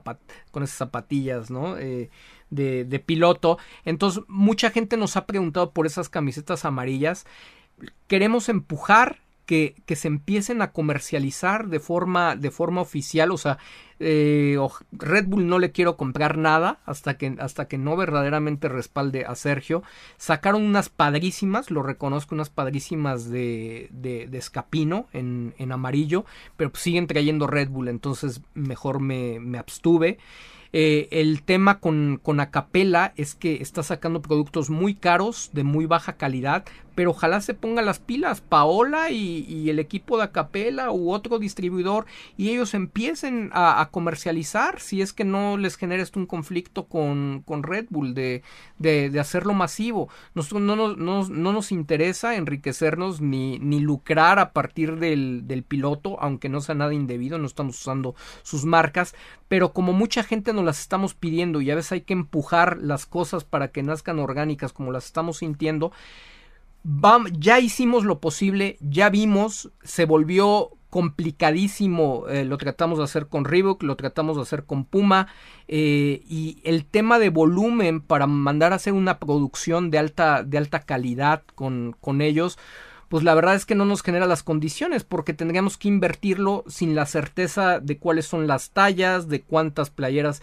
se van a comercializar y sin ánimo también evidentemente, repito, pues de, colgarnos, ¿no? De Sergio. Entonces vamos a empezar a, de todos los que nos han pedido, de los que nos han preguntado por la playera, a través del chat de Telegram, en el que varios de ustedes ya están, en el que tuvimos comunicación en, en Austin, les pido que sean pacientes, manden su mensaje los que estén interesados. En una primera fase vamos, vamos a tener algunos pedidos de la gente que está en México. ¿Por qué? Por temas de gastos de envío, salvo que de plano digan no me importa cuánto tenga que pagar los gastos de envío, pero lo que me preocupa es que se encarezca. Nosotros no vamos a hacer ningún tipo de, de negocio y la gente que, que, se está prestando para apoyarnos, pues obviamente es, estamos buscando que sea de muy buena calidad. Esta es una tela dry fit eh, de, de primera. Buscamos lo mejor porque es un deporte de estatus y nosotros somos gente de estatus y cuidamos nuestra imagen pública, entonces no puede ser cualquier playera. La camiseta polo esta no es una camiseta económica como en México son las Jazzbeck o, algo por el estilo, son camisetas más caras, el, tipo de, de, vinil y, y, de corte es de primera calidad, entonces tampoco es económico, no son camisetas de 200 pesos de antemano. Entonces, si vamos a entrar a hacer el favor y apoyar a algunas personas que se quieren sumar a este proyecto para que empujemos lo que, lo que es el, proyecto amarillo de, de, Checo Pérez, eh, pues será una cosa de tener paciencia, de ser muy comprensivos. No, no quiero habladurías después de que es que nos están haciendo millonarios y todo, porque no nos vamos a llevar ningún peso y tampoco vamos a poder surtir masivamente, ni se les va a poder entregar al, al siguiente día, porque va a ser un proceso artesanal. Quien esté de acuerdo con esto, con base en los tiempos y una logística que vamos a, organizar desde el equipo de percepción pública para apoyar como aficionados de esta manera el proyecto amarillo de, de Checo Pérez, vamos a estar atendiendo algunos pedidos con una cantidad limitada inicial, inicialmente para quienes escriban, pregunten las tallas. Ya compramos una, una corrida de, de, camisetas polo para hombre, una de camisetas polo para mujer. Le vamos a tomar las tallas para que ustedes las tengan y no, no haya pierde. Por tema, repito, tema de, de costos de envío, tampoco es que vayamos a poder estar haciendo cambios. Si no estamos vendiendo, si no estamos ganando, si no estamos lucrando, pues tampoco vamos a poder estar haciendo cambios. Vamos a tratar de cuidar la calidad que ustedes reciban, pues por lo que están pagando, pero en realidad, insisto, todo es de con la mejor de las voluntades y que ojalá los que se tienen que poner las pilas y sobre todo Checo Pérez y su equipo, que son los que se tendrían que beneficiar en determinado caso de esto, pues en un momento dado uh, vean, entiendan que en realidad pues está, deberían de vernos como aliados y no como, no como enemigos, subirse al mismo barco y tratar ellos de impulsar, ¿no? Eh, que también se dé esta situación de por los canales y de las formas adecuadas. Así que eh, como no hay cambios, les, voy les vamos a pedir que revisen muy bien las tablas con las tallas para, para, que ustedes reciban algo que les funcione, que les quede adecuadamente y pues que les, que les haga ver eh, pues como unos seguidores de estatus, ¿no? De, de, categoría de, de, Checo Pérez. Bueno, dicho, dicho lo anterior, insisto, va a ser una producción limitada. Sobre esa primera experiencia iremos viendo qué, qué, qué se puede hacer y según cómo se vaya resolviendo y conforme nosotros vayamos viendo la carga de las cosas, pues iremos viendo hasta dónde podemos abrir o hasta dónde tenemos que limitar, ¿no? Si ya no podemos nosotros darnos, darnos abasto con, con ese tema. Insisto, calidad para nosotros es algo, es algo indispensable más que, más que cantidad y mucho más cuando no estamos lucrando con, con ello. Así que dicho, dicho lo anterior, Vamos, vamos con los saludos a la comunidad percepcionista. 1034 percepcionistas conectados en este momento. Casi 800 likes. Vamos, vamos. Como si fuera ese último empuje de Checo Pérez soplándole a los likes para que llegue primero a la meta que, Fernando Alonso. Sé que, sé que lo podemos hacer muy fuerte. Dice, mira, eh, dice, dice Guadalupe Barajas. Yo puedo apoyar con los envíos a bajo costo de 98 pesos, que es el costo empresarial que me dejan por DHL. Lupita, Barajas, por favor, nos sería súper útil, súper útil. Eso de verdad nos cambiaría muchísimo la vida para, para que todos los hermanos percepcionistas puedan, puedan, gracias a ti, eh, acceder a un costo muy reducido con una eh, paquetería eh, pues que, nos permite, nos facilita inclusive la, la, recolección. Eso sería maravilloso porque si no, si no se complica mucho, tenemos un proveedor que más o menos nos daría ese precio, pero si tú nos puedes apoyar, realmente preferimos que sea por, por DHL y que sea todo muy, pero muy, muy transparente para todos y cada uno y que después no, no, no haya no haya quejas, ¿no? Porque nunca falta que, que las buenas intenciones a veces terminen mal. Dice mi querido Miguel Alvarenga, eh, saludos tío Tello, este es nuestro checo más allá del resultado, hoy se lució, fue bueno verlo feliz y sonriendo después de haberlo pasado mal en sus últimas carreras, hoy sí disfrutó correr y eso es lo que, lo que se necesita, el que recupere esa, esa motivación por la competencia, por estar en, en el auto. Entonces, oxígeno, bocanada de oxígeno para Checo lo que, lo que ocurrió hoy. Y se veía como un niño pequeño, se veía como, como ese joven de, de Sauber o ese joven de, de la GP2, no sé, no sé si lo recuerdan, eh, eh, motivado, ilusionado, con el brillo en los ojos, prácticamente jugueteaba hoy ahí en, eh, en el paddock, en el, en el corralito, no se diga cuando fue a abrazar a Fernando Alonso en esta imagen emotiva en serio, tenía muchísimo, muchísimo, muchísimo de, de, no verlo así.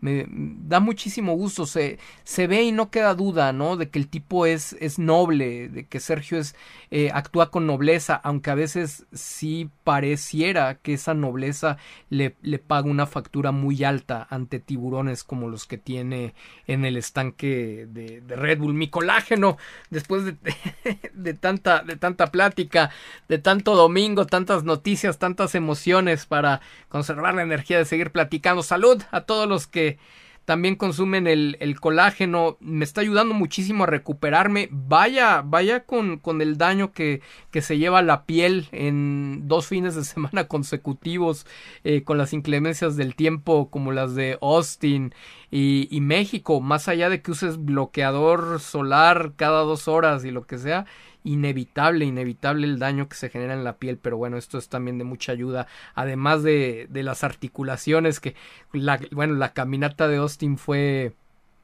es, muy particular si, si, les gusta recorrer el autódromo, si les gusta eh, ir, a, ir a las actividades, presenciar los conciertos, bueno, necesitan eh, sus articulaciones en, en, un muy buen estado, más cuando ya superan eh, las tres o cuatro décadas, ¿no? Ricardo Azaí, buen día tío Tello, ¿crees que Checo pueda pelear los próximos mundiales si impone igualdad de condiciones en sus contratos?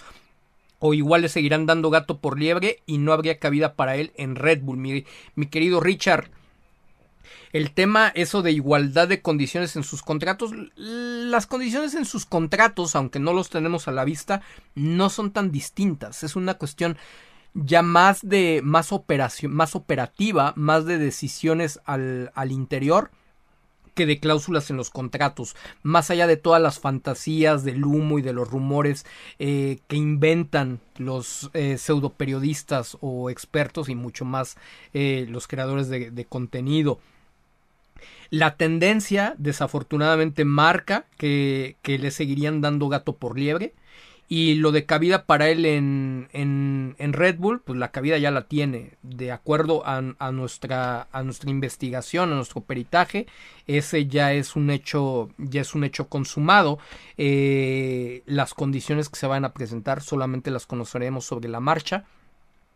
Porque por supuesto que se ha platicado de que él tiene como objetivo buscar el campeonato del mundo.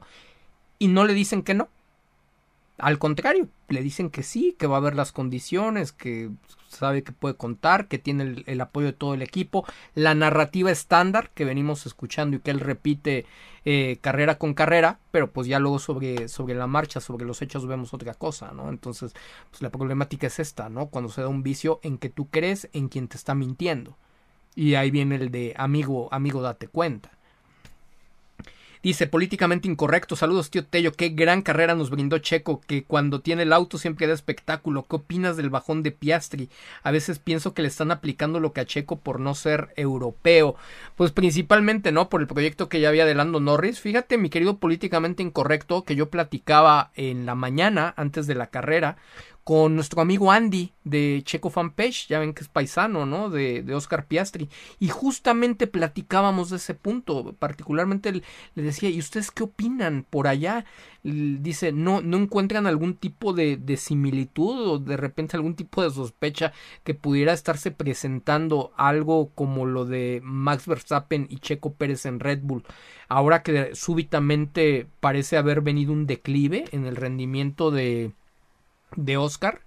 Y pues de repente, digo, obviamente, a lo mejor, afortunadamente, como que no hay, tan, no hay tanto este tema de, de, malicia por allá, pero me dice, bueno, yo espero que no. Dice, o sea, de, de repente, pues los resultados sí, sí fueron drásticamente hacia abajo. Dice, pero yo espero que no, habrá, habrá que ver. Pero sí, sí, sí pareciera lo que le digo. Ojalá que Mark Webber, siendo su representante y habiendo vivido lo que le pasó con, con Sebastian Vettel en, en, Red Bull, pues tenga el colmillo, la experiencia para saber gestionar. Bien. Que mal este campeonato ya estaba casi perdido, creo que te conviene apostar, eh, elegir tus batallas y, ir con todo e ir con todo para el campeonato 2024 no pues sí sí fue muy claro que en este cierre de, de campeonato pues de repente Piastri se como que se perdió no se esfumó y sabemos que siempre su proyecto principal fue Lando Norris y Piastri pues ya se lo estaba llevando, ¿no? Y de eso ya se estaba hablando muy fuerte en todos lados. Parece una, una historia paralela a la que atravesó Sergio a principio de temporada con Max Verstappen. Gerardo RM, buenas noches, tío Tello. Paso a dejar mi like y mandar saludos. Me da gusto que Checo ya haya aprendido a manejar. Gran carrera, lástima que ya es final de temporada, ¿verdad? Red Bull, Dios, eh, Dios te bendiga. Bendiciones de regreso, mi querido Gerardo. Sí, digo, sí, ¿no? Entre comillas, ya aprendió a manejar otra vez Checo, Checo Pérez. Vaya, vaya, vaya con, con Red Bull, pero qué bueno por lo menos que se está dando este cierre de campeonato para subir un poco la moral. René Fuentes, saludos desde Austin, tío Tello, del récord de Max que tanto persigue Red Bull, nadie se acuerda. Va a quedar como lo decretó, como lo dijo Toto Wolf, solamente para Wikipedia. Tal cual, literal, nadie lo pela, nadie, nadie. Va a estar ahí por la eternidad, probablemente, digo, los récords están para romperse, ¿no? Y, y, solamente Red Bull eh, buscará en algún futuro, si siguen las mismas personas, no creo por la edad de Marco, pero volverlo a romper. Pero pues, lo que están provocando es que ya ni siquiera va a haber récords para romper. No se están dando cuenta, ni eso están dosificando, ¿no? O sea, yo sé que es, eh, pues acaba con los récords que puedas hoy porque no sabes si va a haber un mañana, ¿no? Pero está muy complicado, la verdad es que la estrategia, a la estrategia no se le ven pies ni cabeza por el lado de, de Red Bull. Eh, dice, a ver, mi querido, mi querido René, eh, el espectáculo se lo robaron Checo y Alonso, aun y cuando la pelea era por el tercer lugar. Es que es, de eso es de lo que estamos ávidos en eh, los aficionados a, la categoría. Inclusive, o sea, padrísimo, ¿no? Que, que McLaren aparentemente ya enfocado en, en Lando Norris, ¿no? Hasta con fallas, Piastri estuvo a punto de, de no arrancar, aunque quizá fue por el incidente eh, del, inicio. Bueno, más que de no arrancar, de, no volver a salir, ¿no? Después de, la bandera roja. Eh, pero Lando tenía un gran ritmo, ¿no? Y, Max Verstappen claramente nada más tenía que acelerar. Y eso no es de la gran calidad que tenga el piloto. O sea, el auto está sobradísimo. Todo el paquete, la configuración.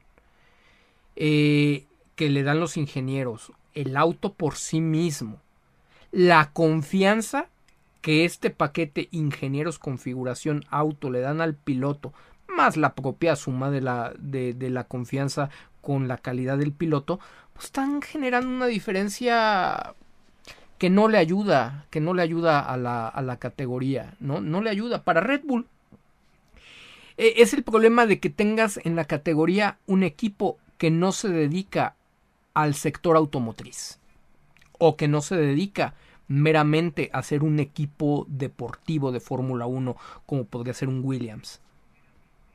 Es un, es un, problema porque Red Bull es un equipo que prácticamente eh, sí comercializa y tiene su núcleo de negocio en la venta de bebidas energéticas pero lo que vende es marketing porque la bebida no te puede costar dos dólares. O sea ese, ese líquido está encarecido de una, de una forma extraordinaria, una, una forma que no tiene sentido y cuesta tanto precisamente por todo el aparato mercadológico que hay detrás. Y por eso tienen dos equipos de Fórmula 1, no por capricho, son sus principales herramientas de marketing. Entonces, pues obviamente están echando a perder un espectáculo del deporte motor con tal de tener posicionada su marca, con tal de eh, establecerse en los récords y que hay una recordación de marca todo el tiempo, pasando los años, las décadas, los siglos, si, si se pudiera. Es a lo que le están aspirando, pero lo más curioso es que se está quedando para el Wikipedia porque no está teniendo conecte. Tal vez vaya a tener mejor conexión Max Verstappen cuando ya no corra, ¿no? Cuando haya generaciones que ya no se acorran de él. Así como diríamos hoy, eh, Juan Manuel Fangio tiene cinco, cinco títulos. Bueno, pues, ok. Yo nunca pude ver una carrera de Juan Manuel Fangio, pero al menos pues, lo ves como más carismático, lo que sabes de, de, su personaje y todo. Pero, ¿qué se va a escribir en la historia de Max Verstappen? es que no hay como, no hay como vínculos con, con Max. Es terrible. Con, con, Schumacher. Schumacher tampoco era el, el personaje pues más cálido, evidentemente. Pero tenía, sí tenía su chispa. Y Max Verstappen no. No hay ese carisma. O sea, hay, el, el, el carisma te permite acercarte, conectar con la gente de distintas maneras porque cada esencia es diferente, cada personaje es particular. Pero ese diferenciador de Max Verstappen pareciera ausente de un alma, de, de ese carisma que, que lo conecte con, con, un público amplio. Sí, sí lo conecta con algunas personas. Inclusive en México hay tanto público aspiracional que cada día les puedo decir, cada día veo más gorras de Max Verstappen en México. No dudo que a lo mejor en México sea uno de los mercados donde más gorras de Max Verstappen se estén vendiendo. No que sean muchas, ¿eh? Pero de verdad me sorprende el creciente, el creciente número de gorras de Max Verstappen que he visto. Y es que al final, pues desafortunadamente en la idiosincrasia de una buena parte del, del mexicano, pues aspiran, ¿no? A estar relacionados con, con los mejores, ¿no? como parte, como un círculo de pertenencia y de sentirse en un estatus superior. Pues muy respetable, ¿no? Eh, pero en términos generales, no, no, no, no. No avanza, no avanza ese tema de, de Max Verstappen. Así que bueno, de lo, de lo del, de lo del mercado europeo que ya comentábamos y de esto de qué gusto que, Checo ya haya aprendido a manejar, pues sí, definitivamente. Y como dice Rubén, el espectáculo se robaron Checo y Alonso en esa pelea por el tercer lugar y deseamos que eh, podamos seguir viendo peleas muy grandes principalmente por la victoria. Estaría increíble que, que Red Bull se abriera a a robarse todo el reflector para su marca con las peleas por el la primera y la segunda posición de Checo Pérez, ¿no? O sea, que no hubiera esta restricción. Pero no tienen control.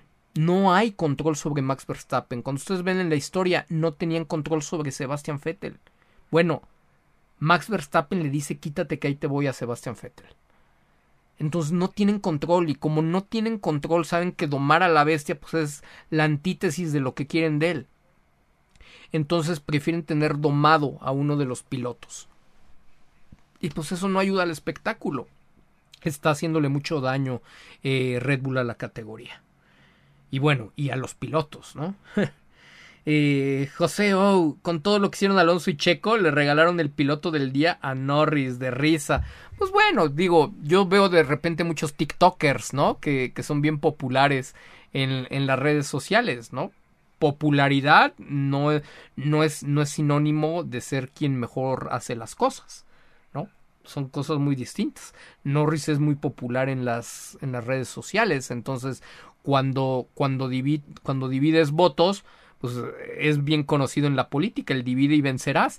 Tienes tres candidatos, si tú divides votos entre Checo y Fernando Alonso, y normalmente muchos de los votos por Fernando Alonso son mexicanos y probablemente, eso no estoy seguro, si algunos de los votos españoles puedan ser por, por Checo, pues obviamente estás dividiendo los votos que normalmente sumarían para uno de los dos y permites que una pequeña mayoría de alguien popular como Lando Norris en las redes sociales, pues termine llevándose la votación, aunque no por gran margen. Dice José Zúñiga, presente maestro Tello, como todos los lives desde San Luis Potosí. Es cierto que en el último stint Alonso llevaba neumáticos rojos nuevos y checo usados. Totalmente, totalmente cierto, eh, mi querido Pepe. Eh, Checo ya no tenía para esta carrera eh, neumáticos blandos nuevos ocupó tanto en el primer stint como en el tercer stint. Entonces eso le representó una, una desventaja durante toda la carrera que evidentemente, bueno, pues también jugó, sumó a favor de, de Fernando Alonso.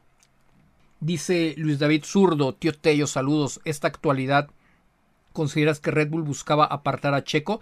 Tal vez evitar que Ford pidiera mayor exposición mediante competencia y autos cómodos para ambos, así como Garage.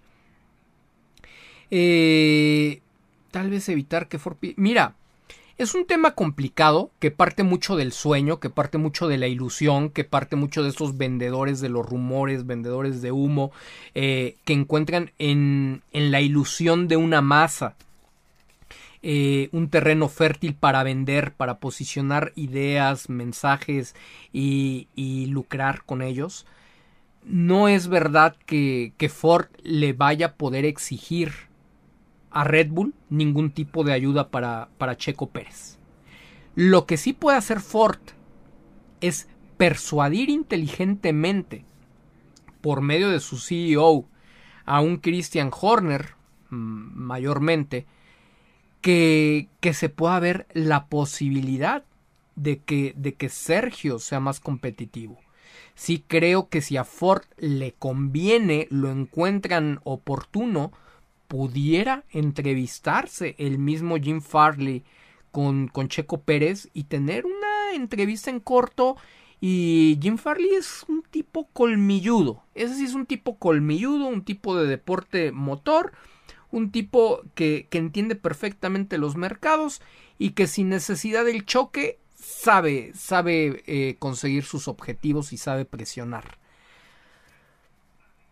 hay una forma de negociar de perfil bajo, como la de Carlos Slim Domit, donde el personaje de Choque es más un Arturo Elías, y un tipo un tipo de peso como el de Jim Farley, que a pesar de no tener el poderío económico que tiene Carlos Slim Domit, pues de repente tiene puede tener mucho más peso. Entonces, si los astros se juntan, si los negocios se combinan y dónde que hemos visto mayor conocimiento y mayor feeling por parte de Ford que de Red Bull en el mercado norteamericano, son nativos de acá, lo que estaríamos esperando es que pueda venir un trabajo de persuasión, de presión sutil, si lo queremos ver así, por parte de Ford a Horner, pero no se esperen de que van a cambiar las cosas y de que ahora todo el auto y el desarrollo va a estar dirigido para Checo, eso no se lo esperen. Max Verstappen va a seguir teniendo mientras esté ahí, el desarrollo va a ser va a seguir siendo el centro del proyecto. Si Jim Farley le interesa, considera que es necesario para Ford, considera que eso levantaría sus números, considera que le vendería muchísimas unidades, entonces puede hacer un trabajo personal, un trabajo propio a nombre de los intereses de la empresa, con una agenda de intereses propios, eh, con Christian Horner para tratar de empujar lo que Checo y sus patrocinadores mexicanos no se están atreviendo a hacer. Es una posibilidad, pero no es algo que nadie les vaya a vender humo, que es un hecho que va a suceder, porque desde el principio que llegó Ford hay mucha gente que asegura entre ustedes mismos que eso va a ocurrir en cuanto llegue Ford, las cosas van a cambiar. Igualito, mismo discurso de cuando dijeron ya llegó Minslav y todo va a cambiar. Y no es verdad, no es, no es de forma tan simple que va a suceder, aunque sí existe una posibilidad con alguien tan vivo como Jim Farley, si los indicadores de negocio se lo arrojan, que pueda empujar un poco más a que, a que venga la ayuda en caso, en caso de que vuelva a venir una inestabilidad, una inconsistencia en los resultados de Sergio para 2000. Eh, no, no creo que para 2024, me parece que realmente ellos se entregarían solamente a hacer esa cargada fuerte hasta 2026. Veremos si, si todo sigue en esta misma línea si en 2026 entonces eh, se concreta la opción de, de, Checo y ahora sí corriendo bajo la etiqueta de, de Ford viene, viene un apoyo un poco más decidido. Antes que eso, la verdad es que va a ser bastante difícil y no se va a recibir pues nada más que el cariño a cambio pues de lo que representa Checo como embajador de la marca. Dice Susana González, hola, buenas noches, Checo cada vez más querido, se veía radiante, nos hicieron el día, solo no me gustó que lo metieran a poner llantas medias tan pronto, pero pues yo no soy Hanna. Totalmente, totalmente Susana, ¿no? Eso no fue, y esa decisión no solamente de, de Hanna. Hanna, es la, la que da la sugerencia, pero al final, al final del día, la decisión la termina tomando el propio Christian, Christian Horner o, el mismo Giampiero Lambiase como jefe de ingeniería de, carrera, eh, o inclusive el director deportivo Jonathan Whitley. O sea, la plana, la plana mayor que vemos en el pitwall son los que terminan tomando la, la decisión, salvo que ellos le digan, Hanna, tú recomiéndanos cuál, cuál es la, la, opción que tenga las mejores probabilidades. Normalmente los objetivos se los pone el pitwall, ella sugiere una serie de posibilidades en unos cuantos segundos o unas vueltas previas y ellos determinan con base en los objetivos específicos que tienen qué es lo que, lo que se va a hacer. Evidentemente, pues el resultado va a ir a nombre, a, nombre de Hanna, ¿no? y, y no necesariamente parte de ella el error que se comete. Dice, pero estuvo fatal, o sea, estuvo fatal que lo hayan hecho de esa manera. Michel Ángel Urbina Almanza, buenas noches, tío. Ya había perdido la emoción de las batallas cuerpo a cuerpo y hoy fue ese día. Espero verlo contra Verstappen el próximo año y reír frente a su cara. Feliz con esa pelea. Gracias, Alonso. Uy, ojalá podamos ver esas peleas. Nada más que el niño laminazo, pues obviamente ya, ya sabemos, ¿no? Cómo le va a aventar el auto a Checo y Checo no se va a dejar, ya, ya lo vimos las pocas ocasiones, creo que fue en un sprint, ¿no? De, este año, donde, bueno, hasta en un movimiento el otro ya se estaba yendo al pasto y, y ya vimos cómo, cómo termina llorando, ¿no? Y ya también sabemos en la narrativa cómo el equipo responsabilizó a Checo Pérez de esa salida al, al pasto 100% y cómo, cómo defendió a Verstappen y cómo la historia del propio Mark Webber revela que siempre en, en ese tipo de disputas el equipo iba a terminar pronunciándose públicamente en favor de su compañero, aunque no hubiera sido su culpa. Dice Iván Q, saludos tío, gran espectáculo que brindaron Checo y Fernando este día, se llevaron el show. Una duda, ¿por qué el DRS de Checo no se veía tan dominante? ¿Es por la misma configuración de su auto? Eh, pues bien interesante, o sea, esta respuesta creo que sí tendría que venir más de un ingeniero Scalabroni, pero lo que, lo que me parece que, que podíamos encontrar, entendiendo que Aston Martin eh, tiene un motor Mercedes, ¿no? El mismo motor Mercedes de, de, Hamilton y, de Russell. Eh, y que normalmente el DRS es tan efectivo y, tan dominante ¿no? contra todos los autos, parecería que el tema aerodinámico del, Aston Martin, de Dan Fallows, eh, el ex Red Bull, le ha, le ha permitido a, a, ese Aston Martin ser menos eh, eh, o, casi una inmunidad en contra del DRS de, Red Bull. O sea, pareciera que verdaderamente la aerodinámica de, Aston Martin le permite tener una mejor velocidad y, no, y no, ser tan débil contra, contra, el poderío del DRS, porque vimos en realidad la facilidad con la que Checo Pérez rebasó a, a todos. Eso ya ni siquiera es una cuestión de conducción, o sea, ahí estás totalmente desnudo, expuesto, te llames Fernando Alonso, te llames Max Verstappen, si tienes un poderío de DRS como lo tiene el Red Bull, pues obviamente lo puedes hacer a menos que estés enfrentando a un auto que, que realmente tenga unas condiciones muy poderosas eh, eh, aerodinámicamente hablando y, y, un motor también potente. Entonces creo que eran las condiciones aerodinámicas de, del Aston Martin con la potencia que no era tan grande, ¿no? Del, del motor Mercedes, pero pues verdaderamente no había forma de, de, de, pasarlo. Entonces creo que el mérito, el mérito va más para el tema aerodinámico de, ese, de este Aston Martin que regresó fuerte para, para la carrera de Brasil, ¿no? No se les había visto tan fuerte desde hace varias carreras. Dice eh, Rodrigo Sánchez Fernández, ¿cuánta razón tienes, tío, al decir Checo es el que más espectáculo da en la Fórmula 1? Hoy fuimos testigos de la categoría de pilotos que son Pérez y Alonso. Mucho deben aprender Verstappen y los ingleses. Chapó para ambos, absolutamente. Y es que no es envolvernos en la bandera y es que no es envolvernos en la, en la afición. O sea, nada más hay que, hay que hacer un análisis objetivo de lo que está pasando. ¿Quién es quien normalmente está involucrado en ese tipo de duelos?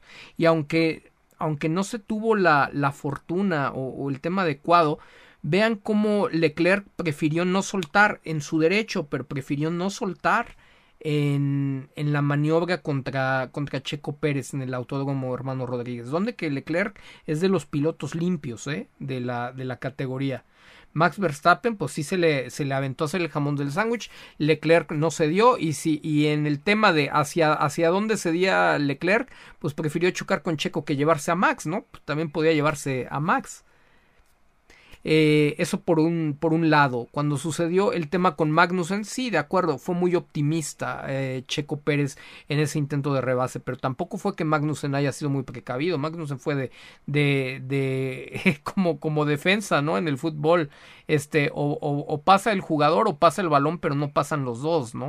Entonces, pues también no, no abrió la puerta, insisto, sí fue optimismo de, de Checo Pérez, no es que nunca tenga la, la responsabilidad, le pasó con Albon inclusive eso, pero ha habido otros movimientos en los que dices, Checo Pérez es un piloto que se distingue por ser muy limpio y por eso fue hoy con la confianza a disputar con Alonso y Alonso de igual manera. Son pilotos que llevan mucho tiempo en la categoría, que se conocen en ese sentido y sabían que podían dar ese espectáculo. Pero no puedes dar ese espectáculo con, con Max Verstappen, no puedes dar ese espectáculo con Russell, no puedes dar ese espectáculo con Lando Norris. Yo, eh, en lo personal, lo, que he visto, o con, con, el que principalmente se pone muy loco, pues es con sus compañeros. Pero eh, a mí me ha parecido que en términos generales, normalmente Ocon no tiene tantos problemas con los demás pilotos cuando lo rebasan como lo tiene con sus compañeros, ¿no? Una, una situación muy particular. Eh, y, y, así nos podríamos ir relatando casos, casos específicos, pero pero sí, o sea, lo que pasa con Checo Pérez y, y con y con Fernando Alonso, la verdad es que ya es un caso que se ve poco. Luis Hamilton es muy, muy colmilludo, es un piloto que puede ser muy limpio, es un piloto con el que puedes ir en general al límite, pero te tienes que cuidar de que no te vaya a dar el toquecito para, para dejarte fuera de carrera, ¿no? O sea, esa, esa fama también se la ha ganado, ¿no? Viendo, viendo una tendencia. Aún así, insisto, no es un microbusero como Max Verstappen cuando no tiene un carro tan, tan dominante. Y pues se van generando muchos, muchos vicios de esa forma y desafortunadamente van acabando con, con el bonito espectáculo que es el deporte motor.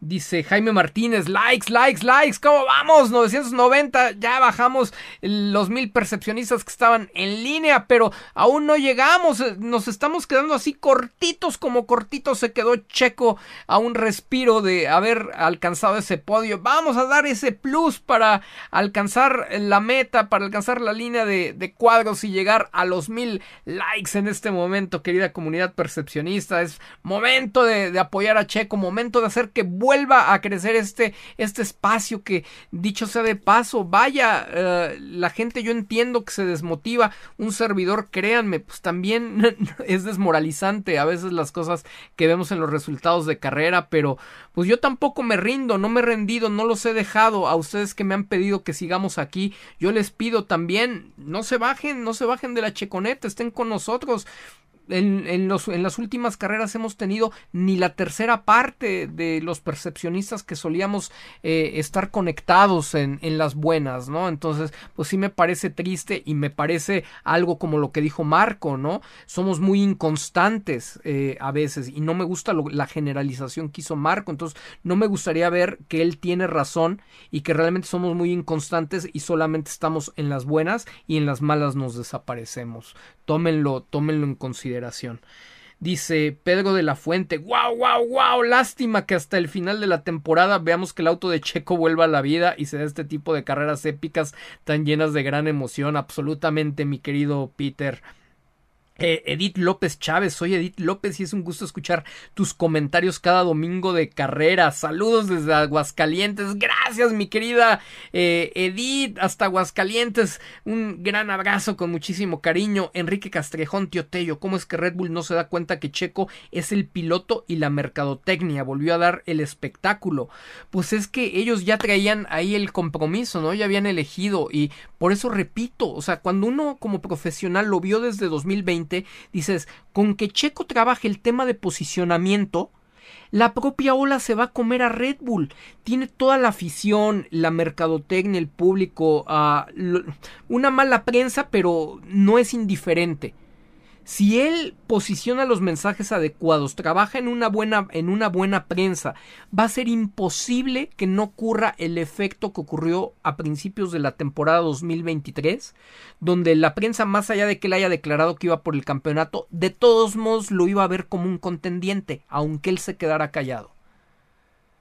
Tenía, se tenía que encargar de que se le posicionara dentro y fuera de la pista como un contendiente y que la ola, la ola de la opinión pública y de los medios de comunicación se terminara comiendo a Red Bull o terminara empujando de tal manera como un tsunami que hace que ningún proyecto ni el de Verstappen resista si no está dando los resultados al negocio. Y esa es la parte que no trabajó Checo y que decidieron optar por una, por una estrategia que no se le ven pies ni cabeza, diferente, que parece más basada en los usos y costumbres de equipo chico, y, esa es la, la, única o la mayor crítica que, que, le, que le podemos hacer, u observación, u área de oportunidad, por la cual su gran talento no ha podido triunfar. Entonces, pues no creo tanto que sea un tema de que Red Bull no se, no se, no se dé cuenta. Me parece que más bien Red Bull ya se dio cuenta que puede tener la mercadotecnia y simultáneamente puede mantener su proyecto de piloto campeón. Porque si se le viene la ola, obviamente los Verstappen van a responder políticamente y entonces van a, van a empezar a generar un conflicto a la marca en el tema de prensa que terminaría derivando que ellos tuvieran que cortar relaciones con los Verstappen.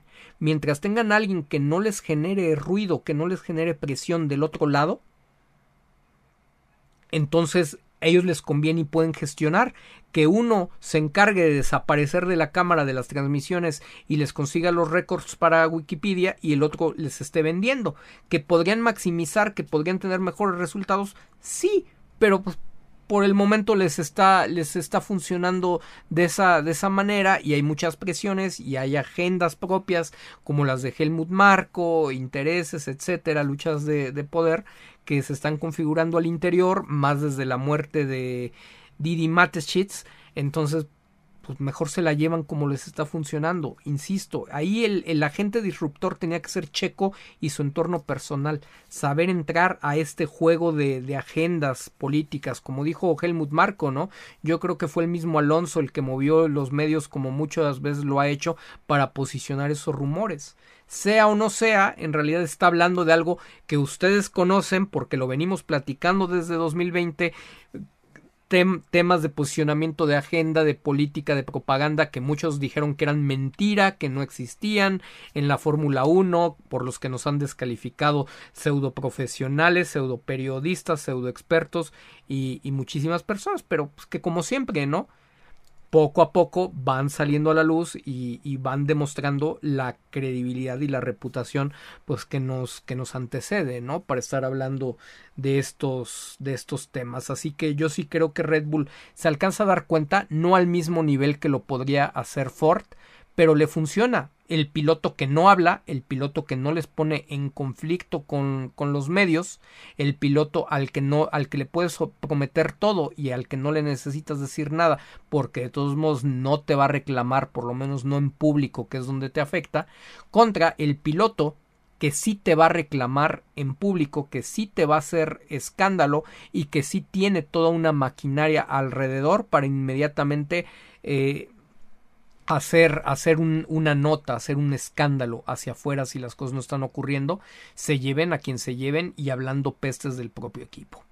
Así lo han decidido. Eh, el Max Verstappen y los Verstappen le tienen puesto el pie encima a Red Bull y Red Bull está a gusto trabajando así y obviamente no ha habido no ha habido esta perspicacia, esta, esta inteligencia estratégica para del lado de Checo no exactamente hacer lo mismo, porque no puedes jugar el mismo juego, no le va a salir ni por estilo, pero sí tener un planteamiento como, como, si fuera un juego de dos equipos o fuera un juego individual de, estrategia en donde tú sepas acomodar los mensajes, las tácticas y la estrategia, el, el proyecto de comunicación completo que pueda generar un tsunami que se devore a, a, Red Bull y a Max Verstappen en favor de Checo Pérez. Y eso, eso era algo nada, nada complicado de hacer, pero ha ido subiendo su, su nivel de, de dificultad pues conforme Max Verstappen ha ido ganando campeonatos. Aún así,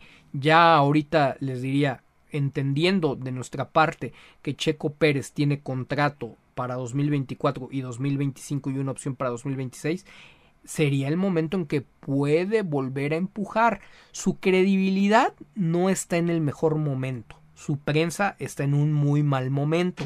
Se sigue poniendo en duda que vaya a estar para, para, para nada eh, se pueden esperar, es una posibilidad muy importante, que todavía sigan diciendo que, que ya se anunció, que cualquier día aparezca por ahí un rumor de ya Red Bull, una persona, una fuente muy allegada dijo que Richardo fue confirmado para, para correr en 2024 con Red Bull.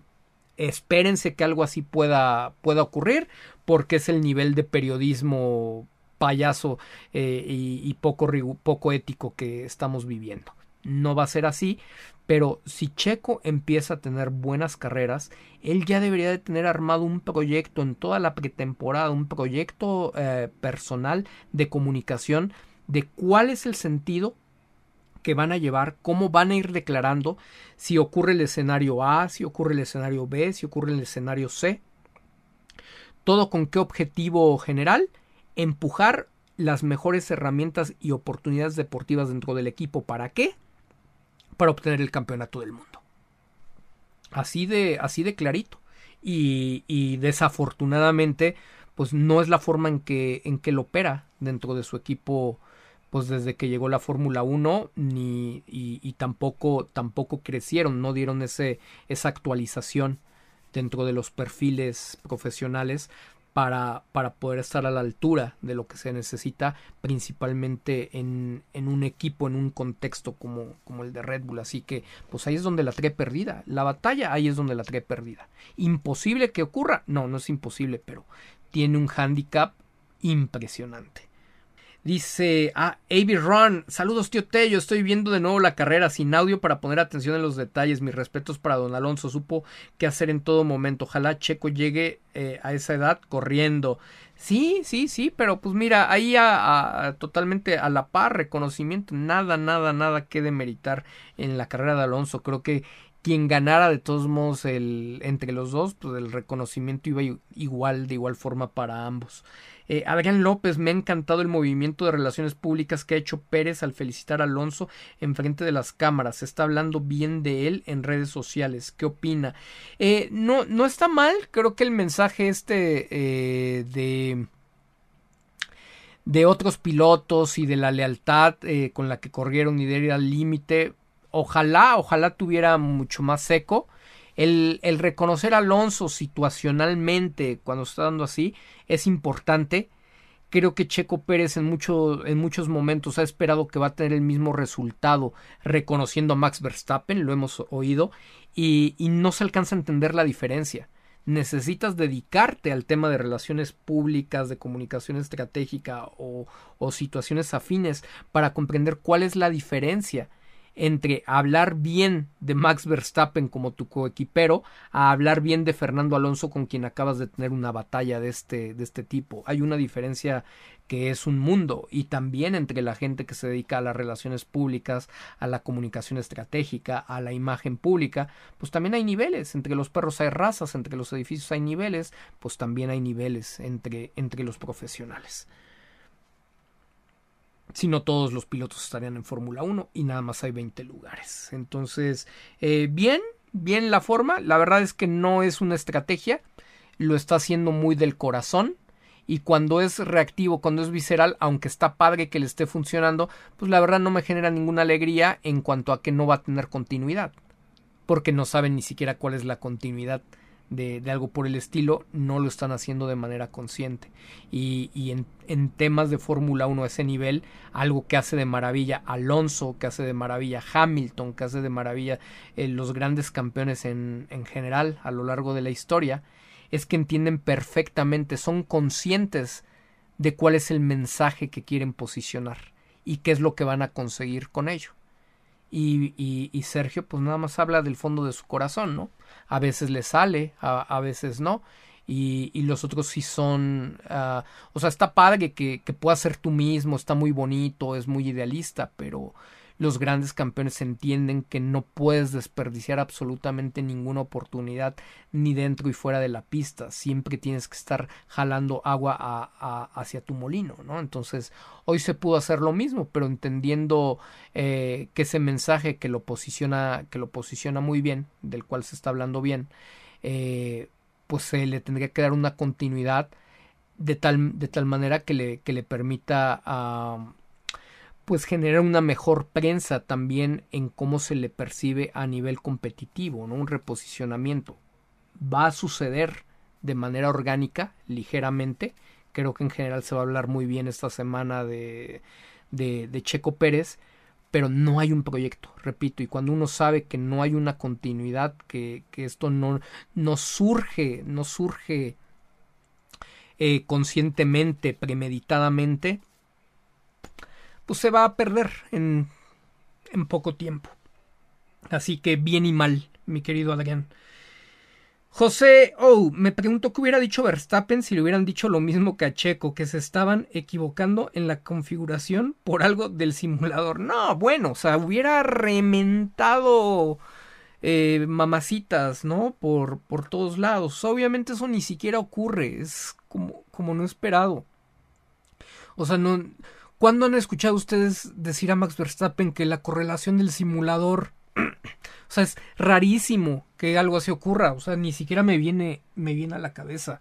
Eso es una labor de los ingenieros. Es de yo ya te dije qué siento, ya te compartí, te retroalimenté de mis sensaciones. Ahora tú encárgate de que yo esté cómodo y de darme un auto rápido. Ese es el resumen de la retroalimentación de Max Verstappen y de la, del modus operandi de su garage. Obviamente Verstappen le ocurre algo, algo por el estilo. No, no se va a esperar a una carrera. Una carrera mala que tenga por una situación de configuración y que solamente le pasa a él y no a su coequipero, bueno, revienta a él, hace que se levante toda la prensa neerlandesa acabándose Red Bull. Algo así como lo que pasó en Mónaco, más o menos 2022, donde Jos Verstappen empezaba a decir que estaban perdiendo oportunidades, ¿no? Para su piloto, para su piloto líder. Esa es la diferencia, que uno habla, el otro no habla y cuando las cosas le están haciendo bien, pues se las quitan, porque pues, mejor si él no hace ruido, mejor se las quito a él, porque el otro sí me afecta. Jos Verstappen hizo muchísimo ruido supo jugar su, su, carta, su carta política, tiene, tiene la credibilidad que no tiene, eh, que no tiene Pérez Garibay, y, y, de ahí cambiaron muchísimas cosas, ¿no? De por sí, de por sí, ya Marco estaba moviendo, moviendo los hilos, y de ahí nosotros, nosotros relacionamos que de ahí también viene la salida de, de Guillermo Roquelín como jefe, como jefe de ingeniería de carrera, porque Checo estaba creciendo, porque no había posibilidad de que Bert se quedara dormido. Lo estaban jalando. Y Checo preguntaba, y entonces Roquelín respondía, y Checo platicaba sus necesidades, y Checo exponía sus inquietudes, y Roquelín en su posición de profesional encargado de la ingeniería de carrera del equipo, correspondía y buscaba cómo hacer que estuviera equilibrado. Y entonces ahí se veía que el talento de Checo empezaba a compensar y empezaba hasta a plantear diferencias contra Max Verstappen. Entonces, ¿qué dices? Vamos a mandarlo a que se haga cargo de la academia y vamos a ahorrarnos un salario, ¿no? Del, del tope presupuestal y vamos a hacer la extrañeza de, de, hacer una duplicidad de funciones, ¿no? Con conflicto de interés entre el ingeniero jefe de carrera y el ingeniero de piloto con Jean-Pierre Lambiase, ¿no? Entonces, bueno, sí, por supuesto que Max Verstappen no permitiría, no daría el más mínimo margen, la más mínima tolerancia. Y Checo da toda la tolerancia. Se te puede quejar hoy, se lo resuelven a la siguiente carrera y entonces da por hecho que ya todo va a estar bien dentro de dos carreras vuelve a salir mal y no se vuelve a quejar porque piensa que nada más fue un hecho fortuito. Ese es el patrón, esa es la tendencia que ha mostrado Checo. Y eso es algo que alguien de su equipo personal o alguien en su equipo personal debería de estar revisando con él, independientemente de que él sea el, experto. Podría tener otro experto, un Damon Hill o alguien que tenga todo el bagaje en la Fórmula 1 y que lo esté reforzando. No por nada, no por nada, Pedro de la Rosa llegó con Fernando Alonso. A ver, ¿se han puesto a analizar alguna vez por qué Pedro de la Rosa fue Aston Martin con Fernando Alonso? Piénsenle, échenle tantita cabeza. Fernando Alonso es un dos veces campeón del mundo. ¿Para qué necesitaría Pedro de la Rosa? Necesita alguien que sepa que le esté cuidando el changarro. Y que no necesariamente sea su representante, porque su representante, que no sé quién sea, pues a lo mejor no forzosamente está tan involucrado y, tiene el feeling y tiene el acceso como un expiloto, ¿no? Donde no, no, no, no le pueden hacer nada. Lo dijo Damon Hill se lo recomendó a Checo Pérez. Checo Pérez debería de tener a alguien que le estuviera cuidando el auto y que le dieran las mismas cosas que le dan a Verstappen, como en su momento lo tuve yo con Williams, donde el que, donde el que, al que yo le encargué que me apoyara en eso y el que me cuidaba la espalda era ni más ni menos que Adrian Newey. A lo mejor no se puede para Checo que sea Adrian Newey quien le cuide la espalda esta vez en, en Red Bull pero pues tampoco tiene involucrado a alguien ahí que le esté cuidando esa espalda, como si tienen del lado de Max Verstappen a Jos, a Marco y al propio Vermeulen. ¿Quién está del lado de Checo Pérez? Aparte de, de Joe Canales o, de Xavi Martos, según como les toque turnarse. ¿Se dan cuenta de la debilidad de la estructura de, de Checo? es, hay, hay que, ah, e, es, es político, es como es la más alta competencia. Checo, por eso Fernando Alonso se llevó a Pedro de la Rosa. Lo saben, quieres ser campeón, quieres aspirar a lo mejor. ¿Cómo me voy a ir al equipo de Aston Martin que tiene al hijo del dueño en el otro garage sin tener yo alguien que me esté cubriendo las espaldas? Pues obviamente se llevó a Pedro de la Rosa y se lo llevó a, a cuenta de la nómina de la, de la nómina de Aston Martin, no a cuenta de su salario personal. En ese sentido, Checo pues siempre se está ahorrando, ¿no? las cosas. Todo puede hacerlo como el Simi, lo mismo pero más baratos. En lugar de, de buscarse lo mejor, es de quién me cobra menos, ¿no? Pues de todos modos hacen exactamente lo mismo. Ah, mi hermana, ah, este fulanito que, que era hacía notas deportivas, ¿no? Entonces, por eso, por eso no avanza. Y para, para mí es muy triste porque como, como mexicanos sé que eh, tenemos la capacidad de hacer las cosas, como latinoamericanos tenemos que eh, capacidad de hacer las cosas, sé que nos enfrentamos a pues algunas complicaciones, algunas piedras por nuestro origen, pero también la principal piedra con la que nos enfrentamos es cuando creemos que la discriminación es el único, es el único problema eh, o la única respuesta a todos los males que nos ocurren. Cuando en realidad a veces nos limitamos nosotros mismos a tomar las decisiones correctas, a invertir y rodearnos de las personas adecuadas para conseguir los resultados. Y pues este, esta, este es un discurso y es una narrativa que pues es parte ¿no? de, de este espacio cada, cada semana porque sigue siendo igual y seguirá siendo de la misma manera por lo que se ve y ojalá se pueda superar a pesar de todo. Dice mi querido Noé García, tío Tey, un abrazo. ¿Crees que los patrocinadores de Checo deben presionar más a Red Bull para la próxima temporada y busque igualdad entre los dos autos? No pueden presionar, mi querido Noé, pero, pero sí, puede, sí pueden, sí pueden solicitar o sea, de, buena manera, hoy estamos viendo esto, pero para eso, de entrada, Checo, pues literal, ¿no? O sea, con, con papá Slim, de está pasando esto, esto, esto y esto, y a través de, de papá Slim, eh, junto con toda la estructura eh, de escudería Telmex, pues platicar con ellos, ¿no? Y decir, oye, pues está pasando esto, esto y esto, nos encantaría que Checo pueda recibir el apoyo para tener un equipo de ingeniería con mayor experiencia, las cosas que sí puedes apuntar directamente hay otras cosas que serían especulativas, no pueden llegar ellos a decirle, oye, pues es que estás tomando decisiones a propósito en su contra. Pero hay otras cosas que sí puedes sustentar, ¿sabes? Después de 21 carreras, de repente encuentran la configuración para Checo cuando pues ya hizo el ridículo, no tuvo la confianza, se sintió ajeno en uno de los mejores carros de la historia, definitivamente eh, consideramos que, se le necesita apoyar, que vale la pena explorar un cambio, un cambio, un cambio de equipo de ingeniería por gente mucho más experimentada en el, en el puesto. Eso sí lo puedes poner. Pero ¿qué pasa si Checo Pérez dice, no, no, así estamos bien, yo creo que sí lo podemos hacer con Bert? Pues ya valió, ¿no? Pues ya valió. Che, Alonso, Fernando Alonso dice, sí, sí, tengo que llegar a ver la carrera. Mm, Quién sabe si Checo Pérez llega a ver las carreras. Pareciera que literal acaba el fin de semana, se desconecta y no vuelve a ver más.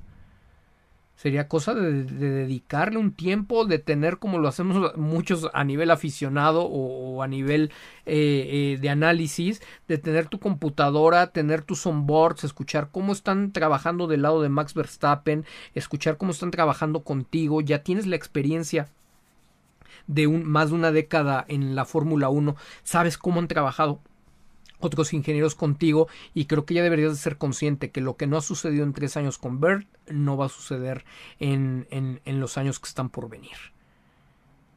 Entonces, eh, pues le, necesitas invertir. Yo sé que tienes una familia y no todos los pilotos y es un, un conflicto ahí o, un tema de, de distintos intereses y, y, y distinto approach, pero pues si quieres conseguir, si no te quieres quitar, quedar a la mitad del objetivo, pues necesitas invertirle un poquito más de, tiempo. No sé, insisto, no nos consta que no lo haga, pero dada su narrativa dadas sus declaraciones, nos parece que termina la carrera y ya no es tanto el tiempo que, que invierte en tema de Fórmula 1. Digo, también lo llaman a muchos, a muchos compromisos de, de marketing, pero aunque te llamen a muchos compromisos de marketing, de todos modos agarras y ves tu carrera y ves cuáles son las áreas de oportunidad, qué es lo que no se te está diciendo, qué es lo que se pudiera cambiar, cuáles fueron tus sensaciones en el auto y cuáles son las cosas que se aprecian desde fuera, que a lo mejor tú no alcanzas a ver estando allá arriba. El que no tenga esa perspectiva, pues obviamente, obviamente también le deja puntos ciegos para, para el tema de la, de la competencia. Entonces, bueno, si no es él, pues debería tener su, su, su Pedro de la Rosa o su Mark Webber que lo estuvieran, lo estuvieran retroalimentando de lo que está pasando. No necesariamente tiene que ser él, pero si tampoco le quieres invertir, porque dices, no, ¿para qué voy a contratar a alguien así? No quiero gastar, ¿no? Pues entonces ya, ya estamos ya estamos en el mismo círculo vicioso, ¿no? Ya ven que ah, cada vez le vamos sumando más cosas, ¿no? ¿Qué prefieres que sea Chequito? ¿Futbolista o piloto de carreras? Futbolista porque me sale más barato. ¿Qué es lo que hace un representante? Es el que se queda con tu dinero mientras tú mientras tú trabajas, ¿no? Este por este conduces igual de rápido en la calle? No, porque odio pagar multas. Y terminamos con la cereza al pastel, ¿no? Paola Pérez, lo que más admiro de Checo Pérez es que no le compre a sus, a sus hijos, este, que les diga que no a sus hijos cuando quieren los helados más caros. O sea, en pocas palabras, es pasarles la mentalidad a los niños de que lo más caro es malo, en lugar de llevarlos a una formación donde les digas, el, los hagas conscientes y responsables del valor de ganarse las cosas pero que en lugar de satanizar el dinero o el valor de las cosas buenas o caras, eh, les permitas decidir y esforzarse por conseguirlas, creo que son mensajes muy, muy equivocados, muy equivocados que, que muestran de origen una, una formación que no es sólida. Y que, y que va viciada con el de hacer más con menos, lo cual es bueno, si me preguntan mi filosofía de vida, a mí me gusta comprar las mejores cosas, pero de pero siempre busco pagarlas al menor de los precios, o sea, sean ofertas, sean acuerdos, sean lo que sea, o sea, a mí me gusta pagar menos, pero por, por lo mejor, en la medida de las posibilidades, ¿no? ¿Por qué? Pues porque el dinero te cuesta. No necesito ser aspiracional para tener que ir a pagar el costo completo. A mí, como la economía, desde que, desde que hago publicidad, me relacionaba con productores publicitarios eh, del extranjero y me decían es que no entendemos por qué en México, le estoy hablando de finales del siglo pasado, literal, no entendemos por qué en México no funciona el tema de las cuponeras. En países como los Estados Unidos. El hacer uso de cupones es algo perfectamente normal para, para todos. Pero en México eh, tratan mal al que va con, con cupones, le da pena al el que llega con cupones, se siente inferior. Entonces te das cuenta de la idiosincrasia. Hay un tema aspiracional y un, y un tema de repele hacia sentirte humillado que nos hace caer en una, en una falsa superioridad moral. Cuando realmente estás seguro de ti mismo, a mí es de no me importa. O sea, yo me voy a ir a comprar el Mercedes o, lo que sea, o me voy a ir a comprar la pantalla de, de 95 de 100 pulgadas o 85 pulgadas, pero voy a ver quién me da la misma pantalla al mejor precio. Pero no tengo por qué regalarte, por qué regalar mi dinero. Pero quiero lo mejor. Entonces son, son dos cosas. Quiero lo mejor con la menor cantidad de, de, recursos. Optimizar tu administración personal, ¿no? En esa parte, en esa parte está bien. Pero cuando, pero cuando dices eh, me quiero ahorrar el dinero nada más por ahorrármelo y estás cuidando los centavos y descuidando los pesos, pues entonces no estás haciendo algo bien. ¿No? Dices, ay, me voy a comprar la, una computadora y le compras a, a tu hijo la, la, computadora con el procesador Celeron porque te costó 4.500 pesos y se ve igualita que la que trae el i7 eh, y, y, te cuesta 27 mil pesos. Ah, no, pues órale. Le compraste chatarra, ¿no? Basura, basura tecnológica. Ah, pero se ven iguales le, le, está pasando mucho a Checo Pérez cuando uno analiza desde una perspectiva de alta dirección, le está pasando mucho en la elección de, del equipo humano y, y, de las prácticas de las cuales se rodea eh, para su carrera de Fórmula 1. Dice... Mmm, Ma Maro Castresana, saludos tío, épica carrera de Sergio y Alonso, de lo más emocionante del año, por no decir que ha sido la más, limpios y leales, algo que no conocen los más chavos y les costará trabajo darse cuenta. Absolutamente Maro, digo, en detrimento de la categoría. Pero ojalá, ojalá, ojalá que, que, que pueda resurgir en determinado momento este espíritu de, de competencia leal que, que nos puso, ¿no? Por, toda una vida como, como aficionados del deporte motor. Mari Torres, si esta será la historia de Checo en Red Bull, será la historia de Checo en, en Red si esta será la historia de Checo en Red Bull, qué cansancio será verlo cada año. Espero y sepa renegociar y siga en la actitud agresiva que mostró en la prensa eh, del, del, Gran Premio. Veremos, veremos, Mari, Corina Silva Álvarez. Hasta los que no somos expertos supimos que la primera parada de Checo no tenía razón. Checo lo hizo notar y Hamilton lo confirmó con su ritmo de carrera. Absolutamente, Corina. Orlando Roth, buenas noches, tío Tello. Hermosa carrera disfrutamos hoy. Duda, ¿por qué el experto del paddock siempre te demerita y habla mal de ti? Es más, creo que, creo hasta te entrevistó un par de, de, años atrás. Saludos. No, no sé cuál de todos los expertos del, del paddock te, te, refieras, ¿no? ¿Y por qué nos demeritan?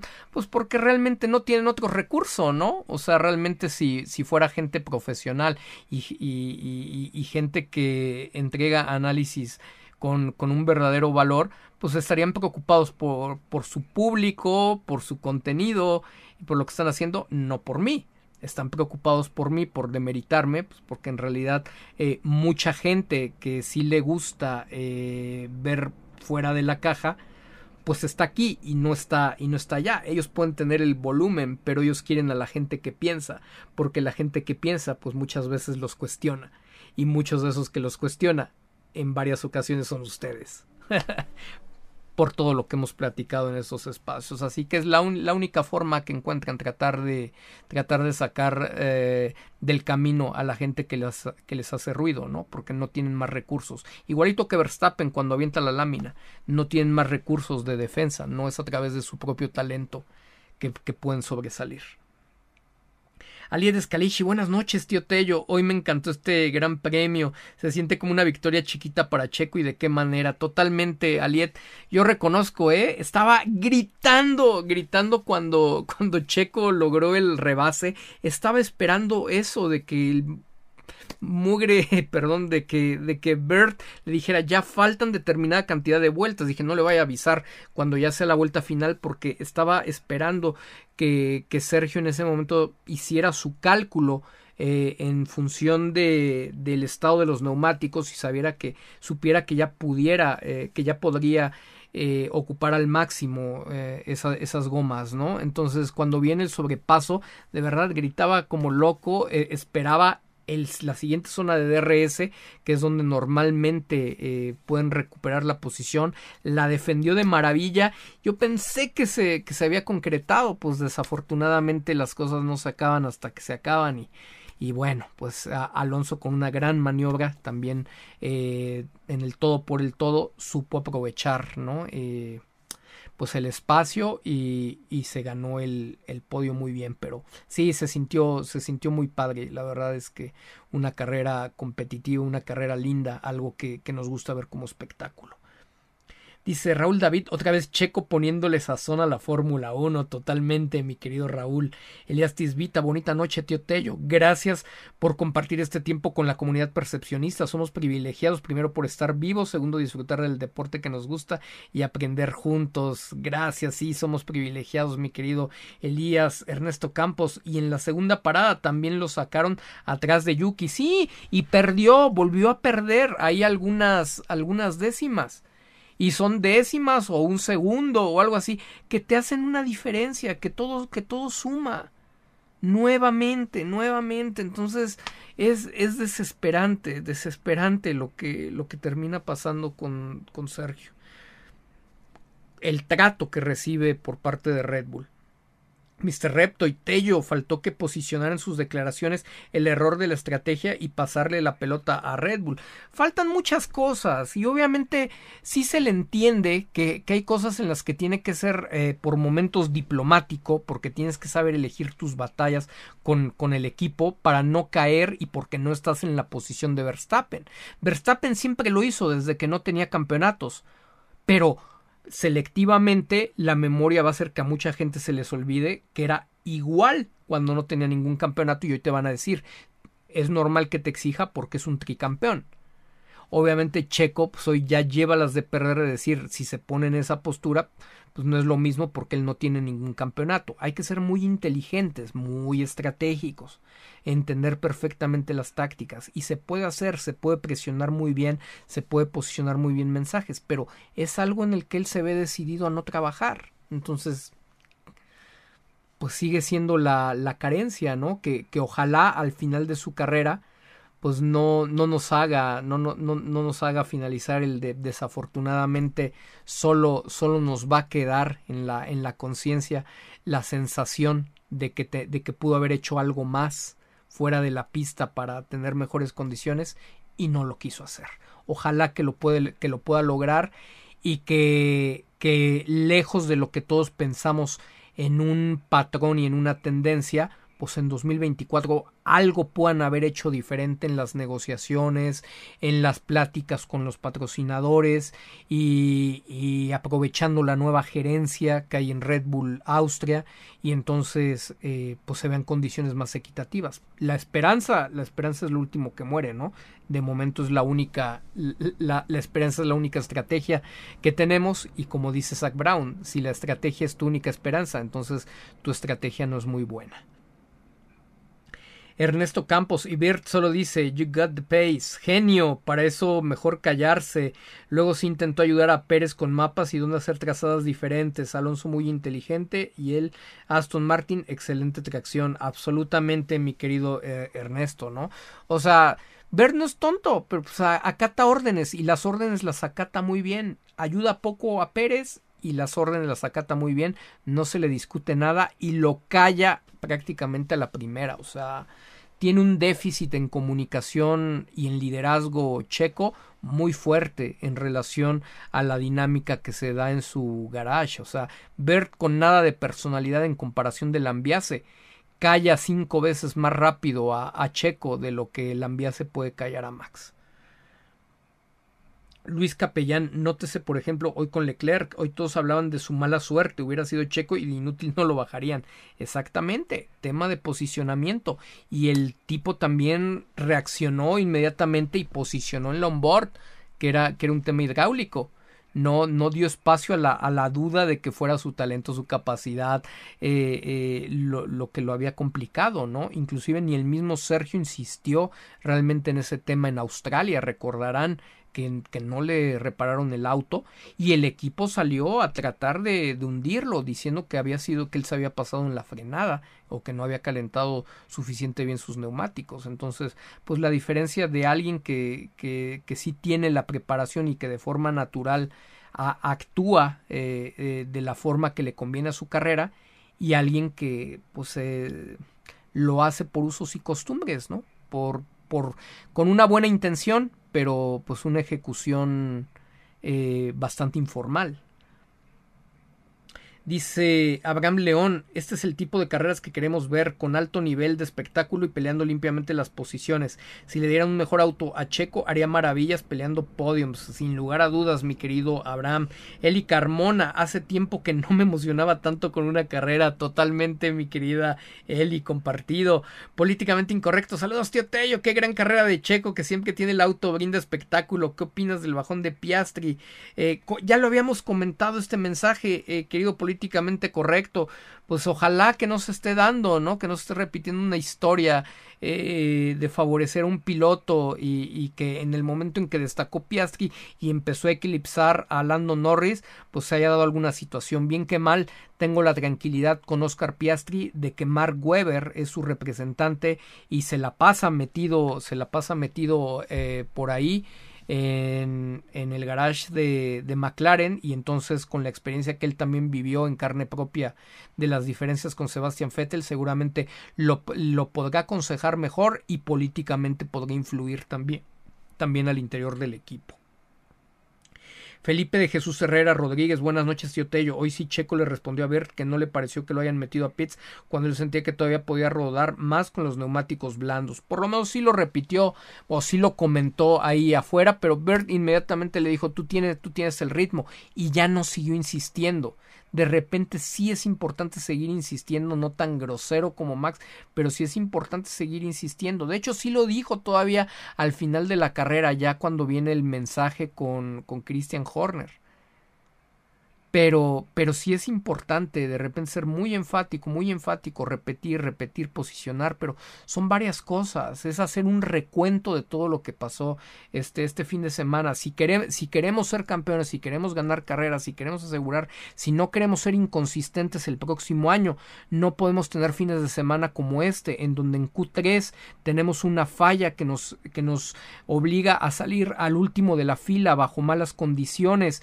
exponiéndonos a que salir un una bandera amarilla como ocurrió con la de Piastri, no marcar un tiempo y arrancar en, en la novena posición, seguir la, las estrategias de un auto que, que, tiene un nivel inferior cuando nosotros teníamos ritmo para estar con, con los punteros, tener una, una degradación de más vueltas de carrera para cuando llegamos a pelear por el, por el podio y haber sacrificado eh, esa, esa posibilidad de sumar puntos más importantes, ¿no? Entonces, tratar de hacer tu recuento rápidamente de todas las problemáticas que hubo en carrera y empezar a decir, si queremos ser esto, no podemos permitir que se dé esto y el desmarcarse de esa, de esa, de esa situación decir, pues son en el momento en que ya recuperamos la confianza, que me siento más a gusto en el carro y que, lo, y que los errores no forzados que yo estaba cometiendo por no sentirme a gusto eh, quedan de lado, pues obviamente no podemos darnos el lujo de también que estén pasando estas cosas. Pero es, es, es, una, es una gimnasia mental con, con, un entrenador que, que, tengas, con un profesional en este tipo de, de comunicación estratégica, para que se vuelva natural en ti porque si no, si no lo ejercitas, es lo mismo, te preparas, te ejercitas y lo vuelves natural, lo incorporas ya como una herramienta propia, ya no necesitas desconcentrarte en ello, cada vez lo empiezas a hacer mejor. No es algo que no esté en la capacidad de Checo, esto está en la capacidad de todas las personas. Pero no lo quiere entrenar, no lo quiere incorporar y no quiere tener a la gente adecuada del nivel adecuado, porque puede tener los perfiles que supuestamente hacen eso, pero si no están en el nivel adecuado, si no tienen una preparación, una experiencia, un bagaje internacional en, en el más alto nivel, no lo van a llevar. Y aparte, comprensión y diagnóstico de lo que le está pasando a él. Entonces se, se, vuelve complicado. Sí, sí lo, sí lo dijo, pero no basta, porque todo se vuelve muy aislado.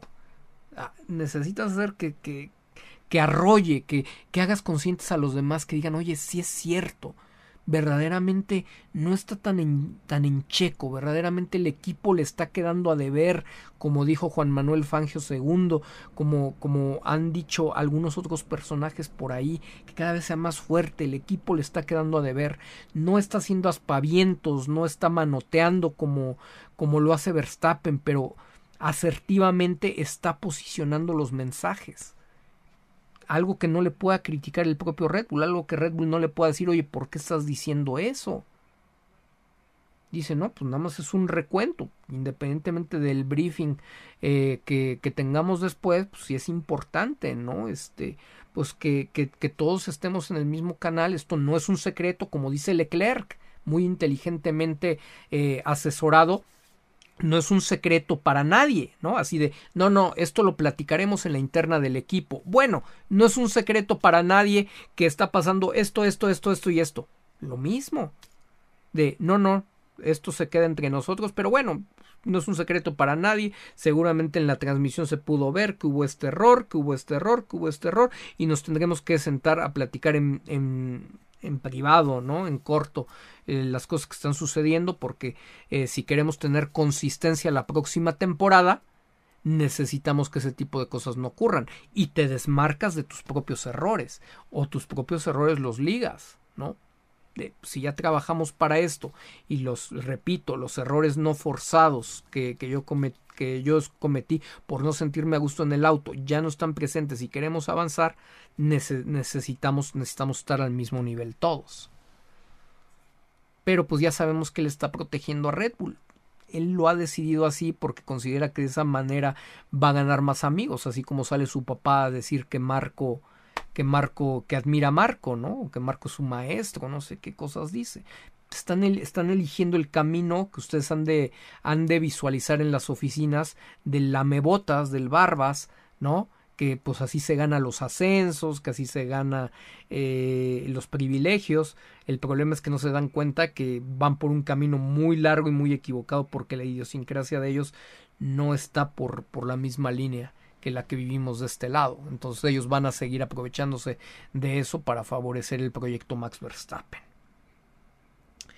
Dice eh, Herman Van Helt. Se dieron cuenta de Leclerc qué mala suerte tengo, no puede ser que desafortunado soy. La mayoría de analistas, comentaristas diciendo pobre chico, ya merece ganar una carrera, qué fallo. No puede ser, sí, sí. Y todos hablando de que Norris ya merece ganar una, una carrera. O sea, ¿cómo? De repente se convirtió en un piloto de otro planeta cuando al principio de temporada ni pintaba. O sea, no nos damos cuenta que lo que creció fue el auto y conforme creció el auto, también creció su confianza y curiosamente de repente también decreció el compañero que, que se, se veía sobresaliendo por encima de él con un auto que también estaba avanzando a la par. O sea, no hay consistencia, es, es, es un chiste, es un circo lo que, lo que vemos en, la, en los relatos oficiales. Cada quien su agenda, cada quien sus limitaciones, cada quien sus zonas de confort y desafortunadamente, como dijo Checo, ¿no? O sea, los periodistas no se dan cuenta de la influencia y de la responsabilidad que tienen cuando ejercen su trabajo. Entonces no se dan cuenta y pues mucha de la gente que no analiza, que no está aquí en su mayoría, que inclusive son detractores de este tipo de espacios y de un servidor y los consultores de percepción pública cuando hacemos crítica de los espacios oficiales, pues le confieren toda credibilidad, ¿no? Al que porta un micrófono o que tiene una acreditación del paddock, cuando pues la verdad es que en la mayoría de los casos son bastante limitados. Jacob Gallegos, antes de la segunda parada, estaba a 1.6 segundos de Alonso. Bert indicó a Pérez hacer un ajuste y de ahí aumentó el gap a 3 segundos. Se ve en la onboard. Sí, o sea, hay, hay muchas cosas, aunque en realidad en ese momento lo que empezó a caer fue el neumático porque ya tenía cinco vueltas más que, que, el de Alonso y estaba empujando. Después también le dice eh, que podía resetear el offset, un, tema por ahí, eh, y se ve cómo vuelve a, ganar diferencia, bueno, cómo vuelve a recuperar diferencia, pero también en muy poco tiempo otra vez empieza a, a decaer el ritmo. Ahí ya se había muerto su, su neumático amarillo, pero necesitaba prolongar este el stint para, para que pudiera funcionar el cierre con, con los blandos. Dice Felipe de Jesús Herrera Rodríguez, ¿qué tal la declaración de Checo que no podría competir así con el otro 95% de los pilotos? Pues estuvo buena, ¿no?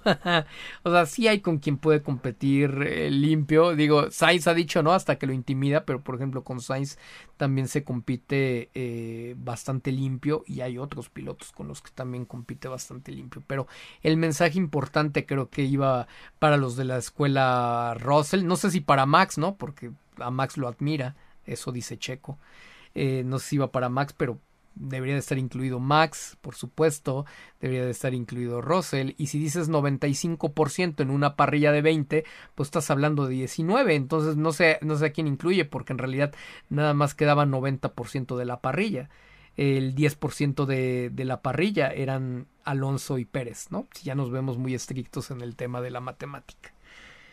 Dice Fabián Narváez, tío Tello, gracias por este tiempo que dedicas a los análisis. Gracias también a ustedes, Fabián, por estar aquí conectados.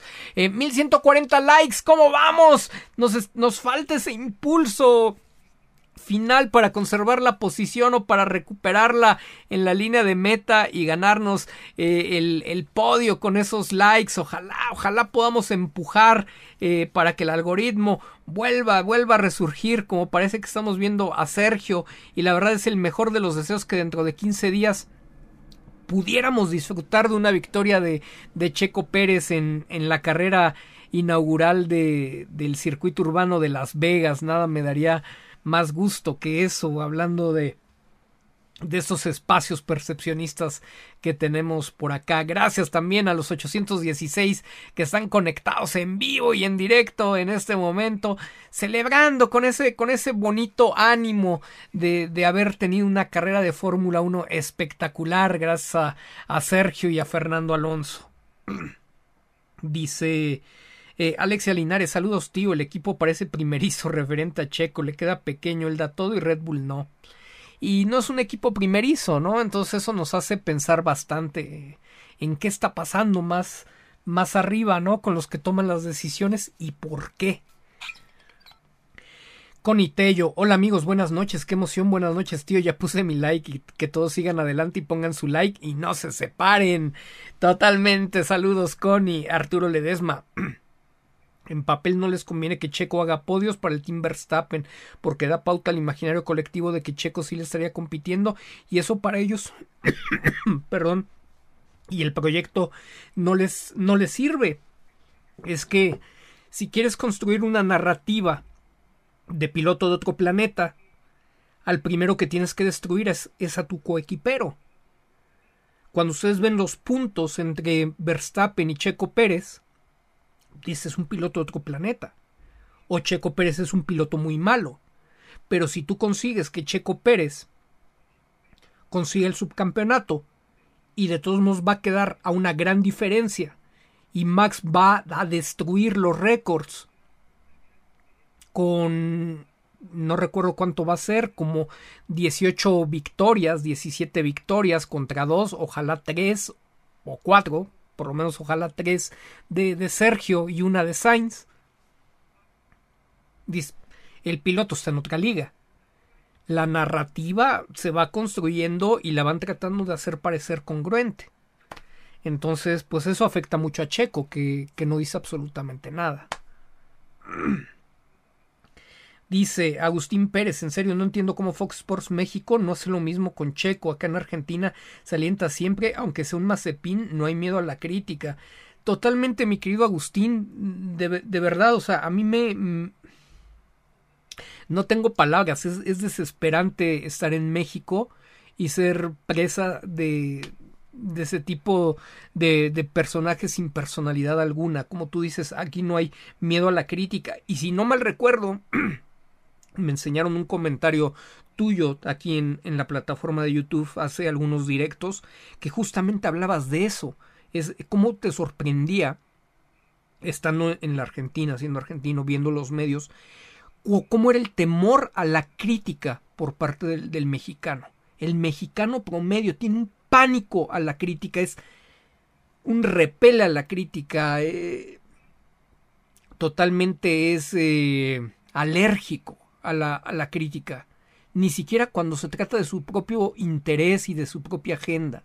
Entonces eso nos mata, eso nos pone en una debilidad tremenda. Tú le dices a uno, es que tú nada más lo apoyas porque es este es tu bandera, es que tú no eres un profesional, es que tú no sabes, ¡pum! se achican.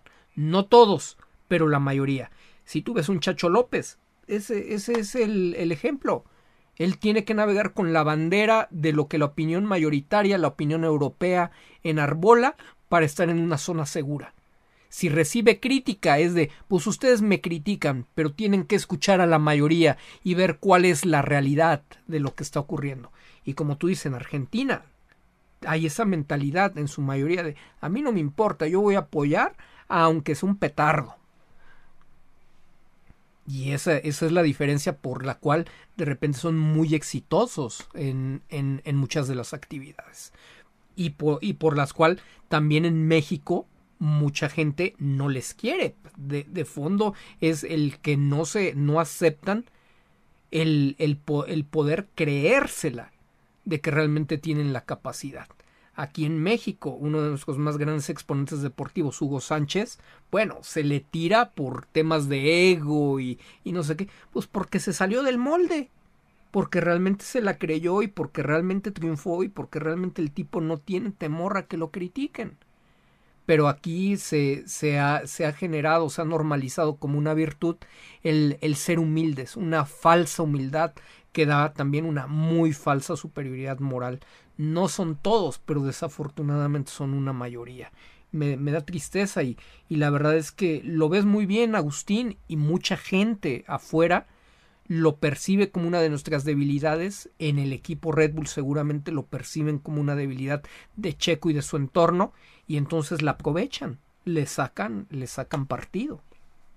Entonces, pues es, es bastante fácil, desafortunadamente, ganar en los juegos mentales con gran cantidad de los mexicanos. No somos todos, pero una mayoría sí es de esa, de esa manera.